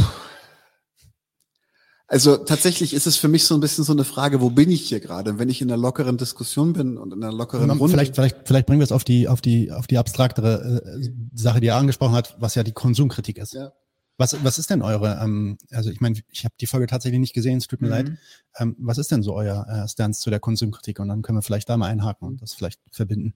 Also ich glaube, das war nicht rein nur von der Konsumkritik-Folge, sondern es bezog sich auch ein bisschen da auf unsere Folge zu Drogen. Mhm. Und ähm, ja, unsere Haltung zu Konsumkritik ist ganz klar, dass man eben durch Konsum nicht äh, tatsächliche Veränderungen hin zu einer befreiten Gesellschaft machen kann. Es ist halt, es stimmt tatsächlich so, ähm, jeder Kassenbon ist ein Wahlzettel, weil er eben genauso viel Einfluss darauf hat, dass wir eben ein anderes Produktionsverhältnis schaffen können. Aber bezüglich unserer individuellen Entscheidung für uns selber, und da finde ich, ist das, äh, ist diese ganze Frage von Drogen nochmal eine andere, hat es sehr wohl sehr viele Einflüsse darauf, wie diszipliniert wir uns dem revolutionären Kampf hingeben können mhm. und auch tatsächlich, was macht es mit uns bezüglich Apathie gegenüber den gesellschaftlichen Verhältnissen, denen wir uns gegenüber sehen? Und das hast du ja eigentlich auch schon ganz gut angesprochen. Mhm. Und wir haben halt über die Frage halt viel sehr, sehr gering nur moralisch probiert zu reden, sondern ja. eher so auf so einer allgemeinen Ebene. Ne? Was, was machen Drogen in unseren Strukturen? Wie wurden Drogen ges vielleicht gesellschaftlich auch im Kontext von so äh, Konterrevolutionsgeschichten äh, wie bei den Black Panthers oder mhm. auch in, äh, weil wir ja schon drüber geredet haben, in Exarchia in Griechenland eingesetzt. Äh, solche Geschichten da aber eher so allgemeiner drüber geredet. Ja, ich meine, Exarchia ist ein gutes Beispiel, weil da ja auch die Drogenpolitik äh, als Bürger in, in der bürgerlichen Propaganda mhm. genutzt mhm. wird, um, um dagegen zu schießen. Und es hat ja auch tatsächlich, es gibt ja auch tatsächlich ein, ein Problem, das sogar die Anarchisten in Exarchia sehen, dass inzwischen einfach die ganzen Dealer sich in Exarchia sammeln, weil die Bullen da weniger sind. Ja, die, ja. und die fahren auch teilweise die, die Dealer ähm, rein in, nach, in, in den Stadtteil äh, und, und äh, helfen denen halt da zu dealen, die staatlichen Strukturen. Also gibt es mhm. auch belegte Fälle von, dass es mhm. so Hand in Hand mit dem Bullen. Da ist, genau, und in diesem Kontext ist auch der, ist auch der besagte Mord oder der besagte Todesfall ja, genau. passiert. Ähm, ich persönlich halte es da eigentlich relativ pragmatisch und würde sagen, mir ist es ziemlich egal, was Menschen konsumieren solange ihre, ihre Zuverlässigkeit, ihre Haftbarkeit gegenüber ihren Mitmenschen nicht darunter leidet. Das ist für mich, also das ist, das ist so eine, das ist eine platte Antwort, aber was viel Besseres habe ich gerade nicht, mhm. weil wenn jemand ab und zu gerne mal auf MDMA tanzen geht, ist das okay. Wenn jemand jeden Morgen, und jetzt benutze ich absichtlich eine, eine, eine Szene-Droge, einfach jeden Morgen sich die Birne komplett dicht kifft und den Rest des Tages nichts anderes macht und auf jede, auf jedes ähm, hilf doch mal mit, mit chill doch mal reagiert, dann, dann ist für mich halt eine Grenze überschritten, wo ich sage, das ähm, ist, ist nicht nur toxisch für, für, die, für die Person, es ist toxisch für, für alle anderen um diese Person herum. Das ist nicht in Ordnung. Ja, wobei das auch schon eigentlich für mich gar keine politische Frage mehr wird, sondern das ist dann eigentlich eher eine soziale Frage. Also, und da ist dann halt auch die Frage, inwiefern wir da so konkret eine politische Haltung einnehmen müssen, weil ja, na klar, wenn ich irgendwie in einem, in einem Bekanntenkreis jemanden habe, der mal total unzuverlässig ist oder der sich, der sich nicht irgendwie begeistern lässt für irgendwelche ähm, Aktivitäten, dann mag das mich persönlich vielleicht stören vielleicht hat der aber sein Leben, äh, das ihm gefällt und so, weißt du? Und ich als Kumpel hab, kann mir da vielleicht dann das Recht ausnehmen und sagen, ey, setz dich mal hin, ich will mal mit dir reden, was mir hier nicht gefällt. Aber am Ende ähm, würde ich das auch immer sehr vorsichtig nehmen, auch mit den Drogen, Konsumkritik sowieso generell äh, lehne ich, lehne ich eigentlich relativ strikt ab, weil das sind für mich Fieberzäpfchen, mehr, mehr ist das nicht. Ja, und, ähm, und ähm, ich, ich würde nur eine Sache sagen. Äh, und das ist halt, das ist dann wieder, also der apolitische, einfach der Mensch in mir. Passt auf euch auf, Leute. Bleibt gesund. Wir haben nur, wir haben nur so und so viel Zeit irgendwie ähm, auf dieser Erde. Wir, wir, können was erreichen, vielleicht auch nicht. Ähm, es geht nicht um so Leistungsdruck oder so, sondern bleibt einfach gesund. Ähm, sorgt auch dafür, dass ihr vielleicht ähm, zufrieden seid mit den Menschen, mit denen ihr zusammenlebt, ähm, in der Umgebung, in der ihr seid. So, das mhm. ist so der, die einzige Consideration, die ich so habe, wenn es um Drogen geht. Wenn, wenn das Ganze gegen sich, gegen euch sich richtet und euch wehtut, dann Ich Sehr schöne, bei, warme Worte auf jeden Fall. ja, tatsächlich würde ich bei Drogenthematik auch eher darüber reden, was für eine Rolle spielen zum Beispiel Drogen finanziell. Äh, Leftwinger sagt, er hat gerade eine Bon geraucht und möchte immer noch die Revolution. das ist okay. Lefty ist auch stabil. Ich glaube, der kann gar nicht zugekifft sein, dass es unstabil wird. ähm, nee, aber tatsächlich, da würde ich bei Drogen würde ich auch immer eher über die Thematik reden. Ähm, was sind das, was sind das für Kapitalkräfte, die da wirken? Was sind das für Mächte, die sich dadurch etabliert haben? Und wie funktioniert Drogen als Markt? Weil Drogen im, im Konsum finde ich tatsächlich politisch nicht so relevant. Also wie gesagt, ich, äh, das greift hier. Also da, sorry, da will ich nur ganz kurz einhaken. Ähm, das ist natürlich auch wichtig. Also wenn wir mit einer materialistischen Perspektive daran gehen, dann können wir uns eigentlich jedes, jedes Drogenverbot auf dieser Welt anschauen. Jedes. Äh, und, und auch, auch Alkoholsteuern in, in den USA und so und ähm, auch in, in Deutschland natürlich und äh, die Schaumweinsteuer, wie äh, Wolfgang Schmidt natürlich gern drüber redet. Ähm, und da stecken immer ausschließlich kapitalistische Motive hinter. Ja. Ähm, da stecken Märkte dahinter, die dadurch reguliert werden. Und da geht es nicht darum, irgendwie sich um euren ähm, euer Wohlergehen zu kümmern. Also die drogenkritische Perspektive ist halt exakt die Perspektive der Legalisierung von allen äh, Substanzen ja. so. Das ergibt aus allen Perspektiven Sinn. Äh, und einfach generell, ich würde dir ein bisschen widersprechen von dem, was du gesagt hast, weil das schon eine sehr relevante Frage, gerade auch in der linken Szene ist. Ähm, aber das führt wahrscheinlich auch zu weit. Äh, ja. Es geht, wie gesagt, nicht um eine moralische Frage, sondern es geht mhm. darum, dass man halt eben auch auf so einer revolutionären Perspektive allgemein überlegt, ähm, so, was ist halt das Beste für, für, uns und für unser Kollektiv, um auf der einen Seite handlungsfähig zu sein in unserem Kampf und auf der anderen Seite ähm, zu gucken, dass es uns gut geht. So. Mhm. Und darüber haben wir halt eben gesprochen und äh, ja, hört euch das gerne nochmal an, sonst führt das, glaube ich, auch zu weit. auf jeden Fall. Äh, ein, Frage? Eine Frage hatte ich noch, mhm. genau. Ähm, jetzt habe ich die verloren. Ah, genau. Äh, eine interessante Frage von Nightmare Reality und weil da so ein äh, äh, ja, so ein kleiner äh, Kloppy irgendwie im Chat unterwegs ist, der unbedingt pushen will, dass das Kopftuch, dass wir uns gegen das Kopftuch richten sollten und dagegen kämpfen sollten und äh, un, ja, unheimlich, ang unheimlich Angst davor hat, dass er hat auch unheimlich Angst, dass wir Moscheen bauen und die Antwort von äh, Leftwinger und Todesrune war, Moscheen sollten wir nur auf Kirchen bauen. Fantastisch. Ich hoffe, ich habe das richtig reproduziert. Aber die eine Frage, die ich dann doch interessant finde und die natürlich damit dann auch ähm, ähm, in Verbindung steht. Wie haltet ihr das eigentlich mit Religion? Mit Religion? Religion. Hm, auch eine sehr spannende Frage. Ja. Also ich glaube, das ist so eine Frage, die uns beide schon recht lange bewegt hatte. Mhm. Gerade für mich war das auch ähm, mit der ganzen Haltung zu Islam und Islamismus immer ja recht widersprüchlich, was ich so in der radikalen Linken und vor allem auch in der anarchistischen Bewegung so mitbekommen hatte. Äh, ich hatte mal das Gefühl, dass das einfach für viele Leute in der anarchistischen Bewegung nicht so eine große Rolle gespielt hat, weil die einfach auch meistens irgendwie nicht so viel mit Muslimen Kontakt hatten, vor allem in ihrer Jugend. Und ähm, bei mir war das einfach im Aufwachsen viel relevanter, dass ich Kontakt mit äh, türkischen Faschisten und mit Islamisten gerade in der ganzen Zeit, als es dann mit Pierre Vogel und den Street da war und so losging, als ich jetzt irgendwie Kontakt mit deutschen Neonazis hatte. Und deswegen war von Anfang an auch Religion für mich einfach ein wichtiges Thema, mit dem ich mich auseinandergesetzt hatte. Und ich glaube, da kann man erstmal sagen, dass Religion in vielen, vielen, vielen Gesellschaften auf dieser Welt mit ein paar Ausnahmen einer der relevantesten reaktionären Kräfte einfach ist. Und auch und, historisch immer war. Genau, und historisch immer war und eigentlich immer eben auf Seite ja, der äh, Kapitalfraktion stand und früher dann eben auch auf Seite des feudalen, ja. genau, des Feudalismus und auch immer mit dabei war, wenn es darum ging, homophobe, transphobe, sexistische Politik voranzutreiben.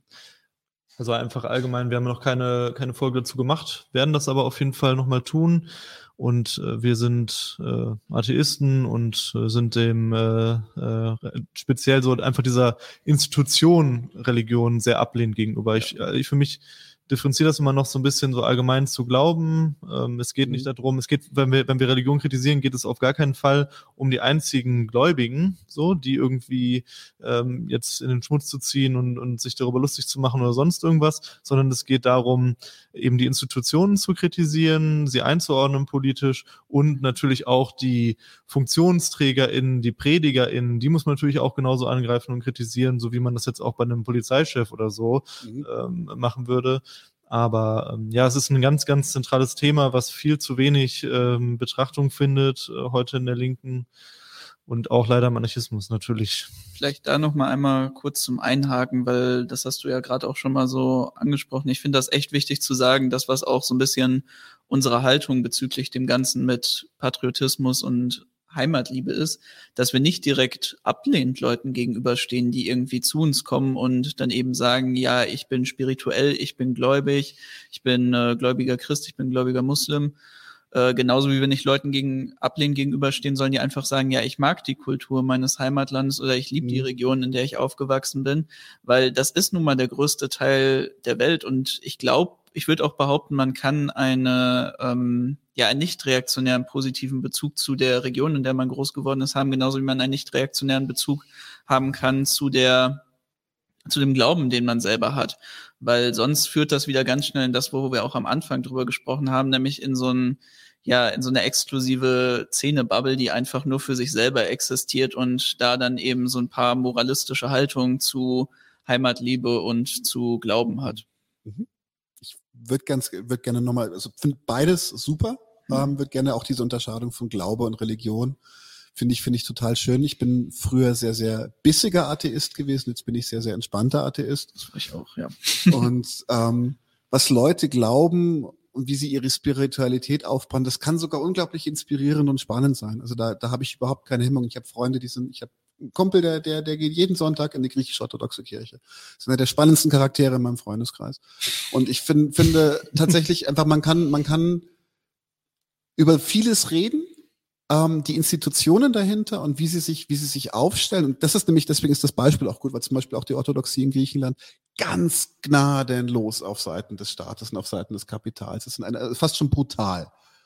Und ähm, das sind für mich zwei unterschiedliche Gespräche. Es ist für mich ein Gespräch über Glauben, ist für mich ein anderes Gespräch als über äh, institutionalisierte Religion. Und glauben soll jeder, was ihnen gefällt, solange es andere Leute nicht benachteiligt. Wir können über viel mehr reden. Ich glaube, wir können auch viel spannendere Diskussionen führen, wenn wir da ein bisschen Offenheit für haben. Ähm, wo bei mir halt die Schotten fallen, wo ich halt bissig werde, ist es, wenn, wenn es, wenn es dann um Machtausübung geht. Ja, und das tut's halt bei Religion immer und deswegen auch vielleicht nochmal so ein bisschen äh, konkreter, damit es nicht so ganz so wischiwaschi ist, wenn man einfach sagt, ja, man ist allgemein gegen Religionen und so und gegen die Institutionen.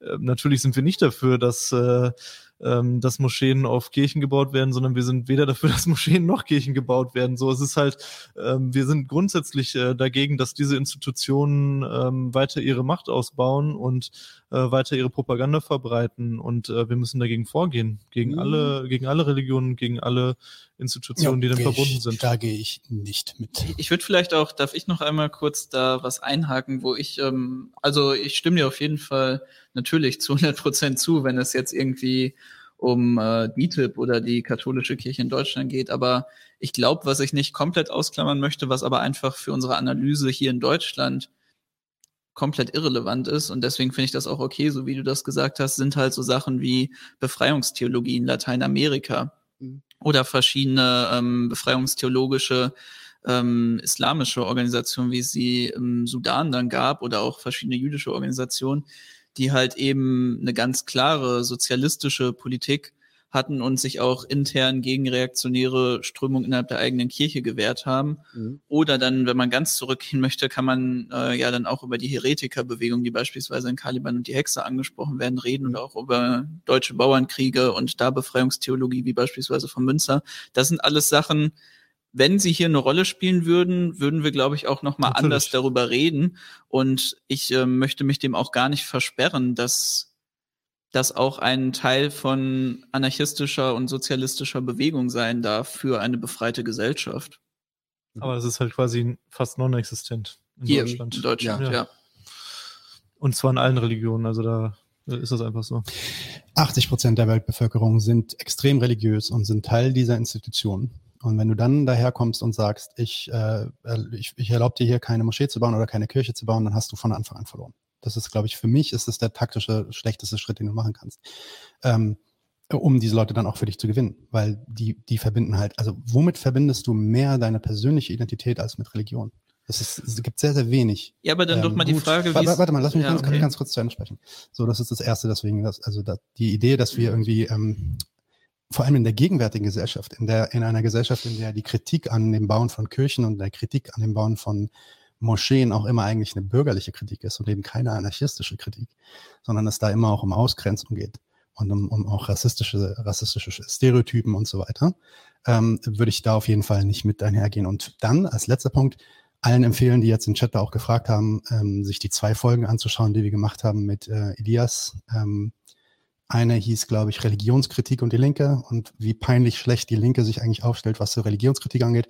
Ich stimme nicht zu, dass sie das nicht genug macht. Im Gegenteil, sie macht es einfach nur falsch ähm, und auch nicht, auch nicht äh, materialistisch ähm, äh, und historisch korrekt genug und auch die Art und Weise, wie wir uns gegenüber dem Islamismus dann in, in der zweiten Folge reden wir über den Islamismus und wie wir uns gegenüber dem Islamismus ähm, äh, äh, aufstellen sollten.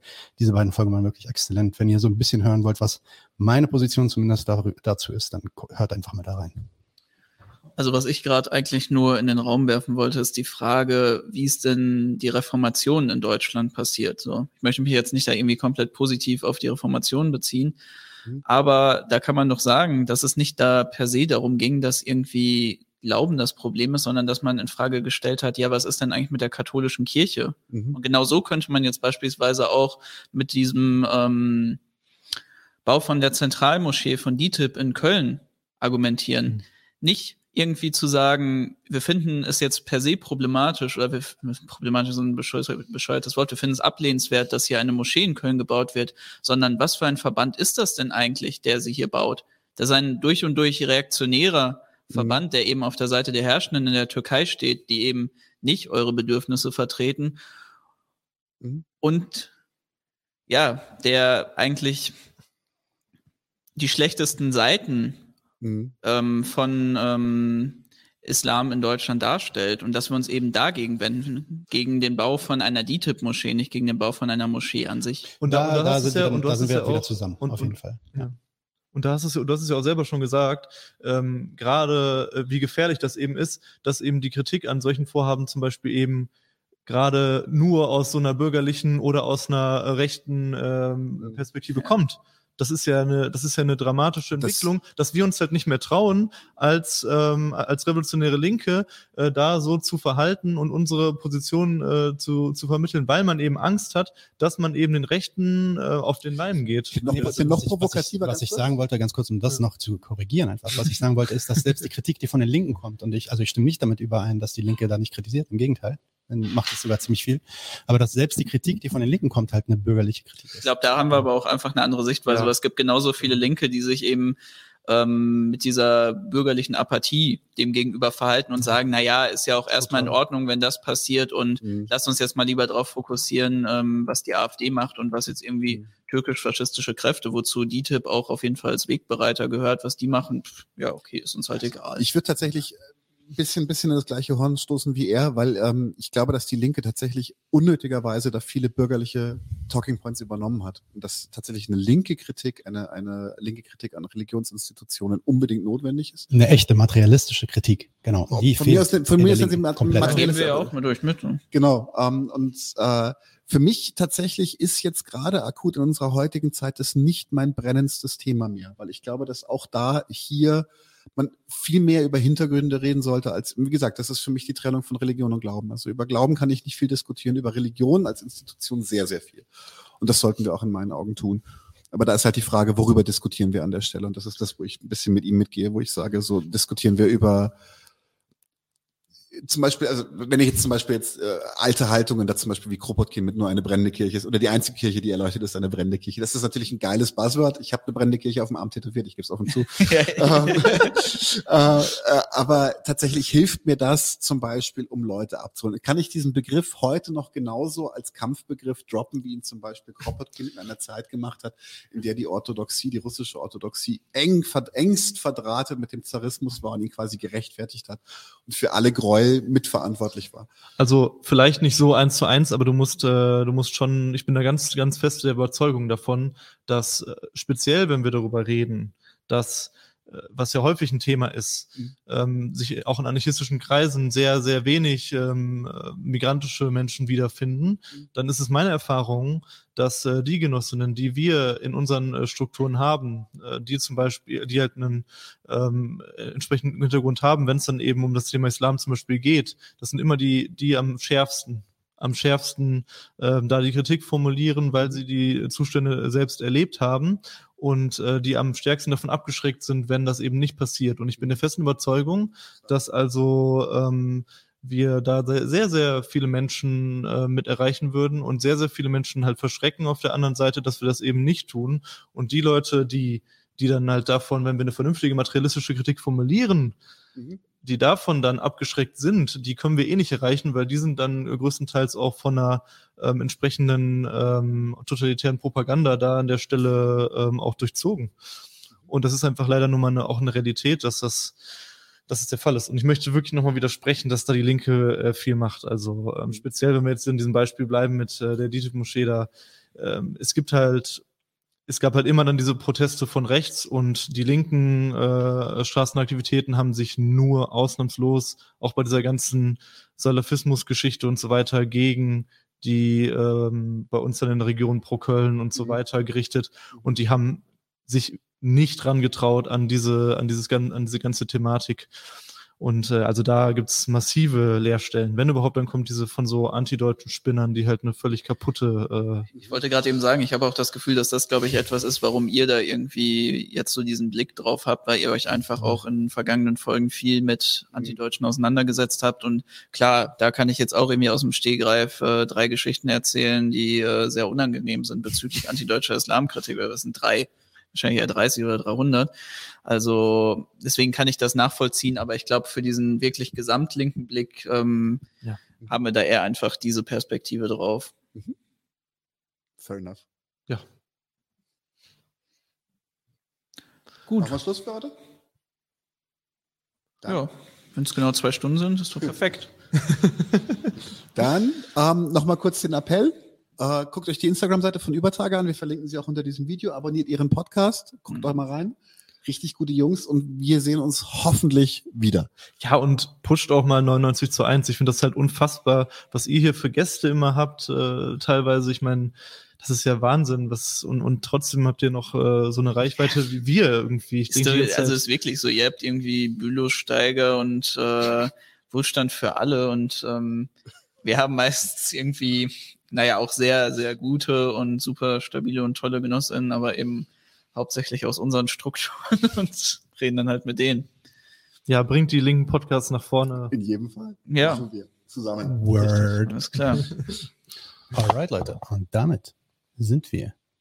Leute, wir brauchen eure Hilfe. Und zwar als allererstes, folgt uns bitte überall, wo ihr uns folgen könnt. Wir sind auf YouTube, auf Facebook, auf Twitter. Wir sind jetzt mittlerweile auch auf Twitch.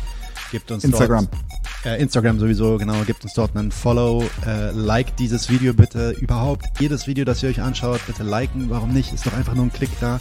Damit helft ihr uns ungemein. Wenn ihr uns abonniert auf YouTube, klickt auch die Glocke, dann werdet ihr immer informiert, wenn wir live gehen. Dann könnt ihr dazukommen. Äh, je mehr Leute live mit uns unterwegs sind, desto äh, besser sind dann auch die Views und desto besser ist das für den Algorithmus. Wir haben außerdem ein Patreon-Konto. Genau. Patreon.com slash 99 zu 1. Wenn ihr so richtig dabei sein wollt, äh, könnt ihr euch Membership-Level aussuchen. Wir haben drei verschiedene Stufen. Gibt dann solche Sachen wie zum Beispiel diese neuen Nachspielepisoden, wo wir jetzt die erste gemacht haben. Und äh, ihr habt auch Zugang zu unserer Discord-Community. Weiters haben wir einen paypal.me slash 99 zu 1 Link, falls ihr denkt, naja, zinsenschnaffte Typen, aber mehr als einmal will ich nicht zahlen, dann könnt ihr uns da auch ein bisschen Geld schicken. Wir haben tatsächlich inzwischen relativ signifikante laufende Kosten, weil wir einen hohen Qualitätsanspruch haben. Insofern, wir sind wirklich auf eure Unterstützung angewiesen an der Stelle.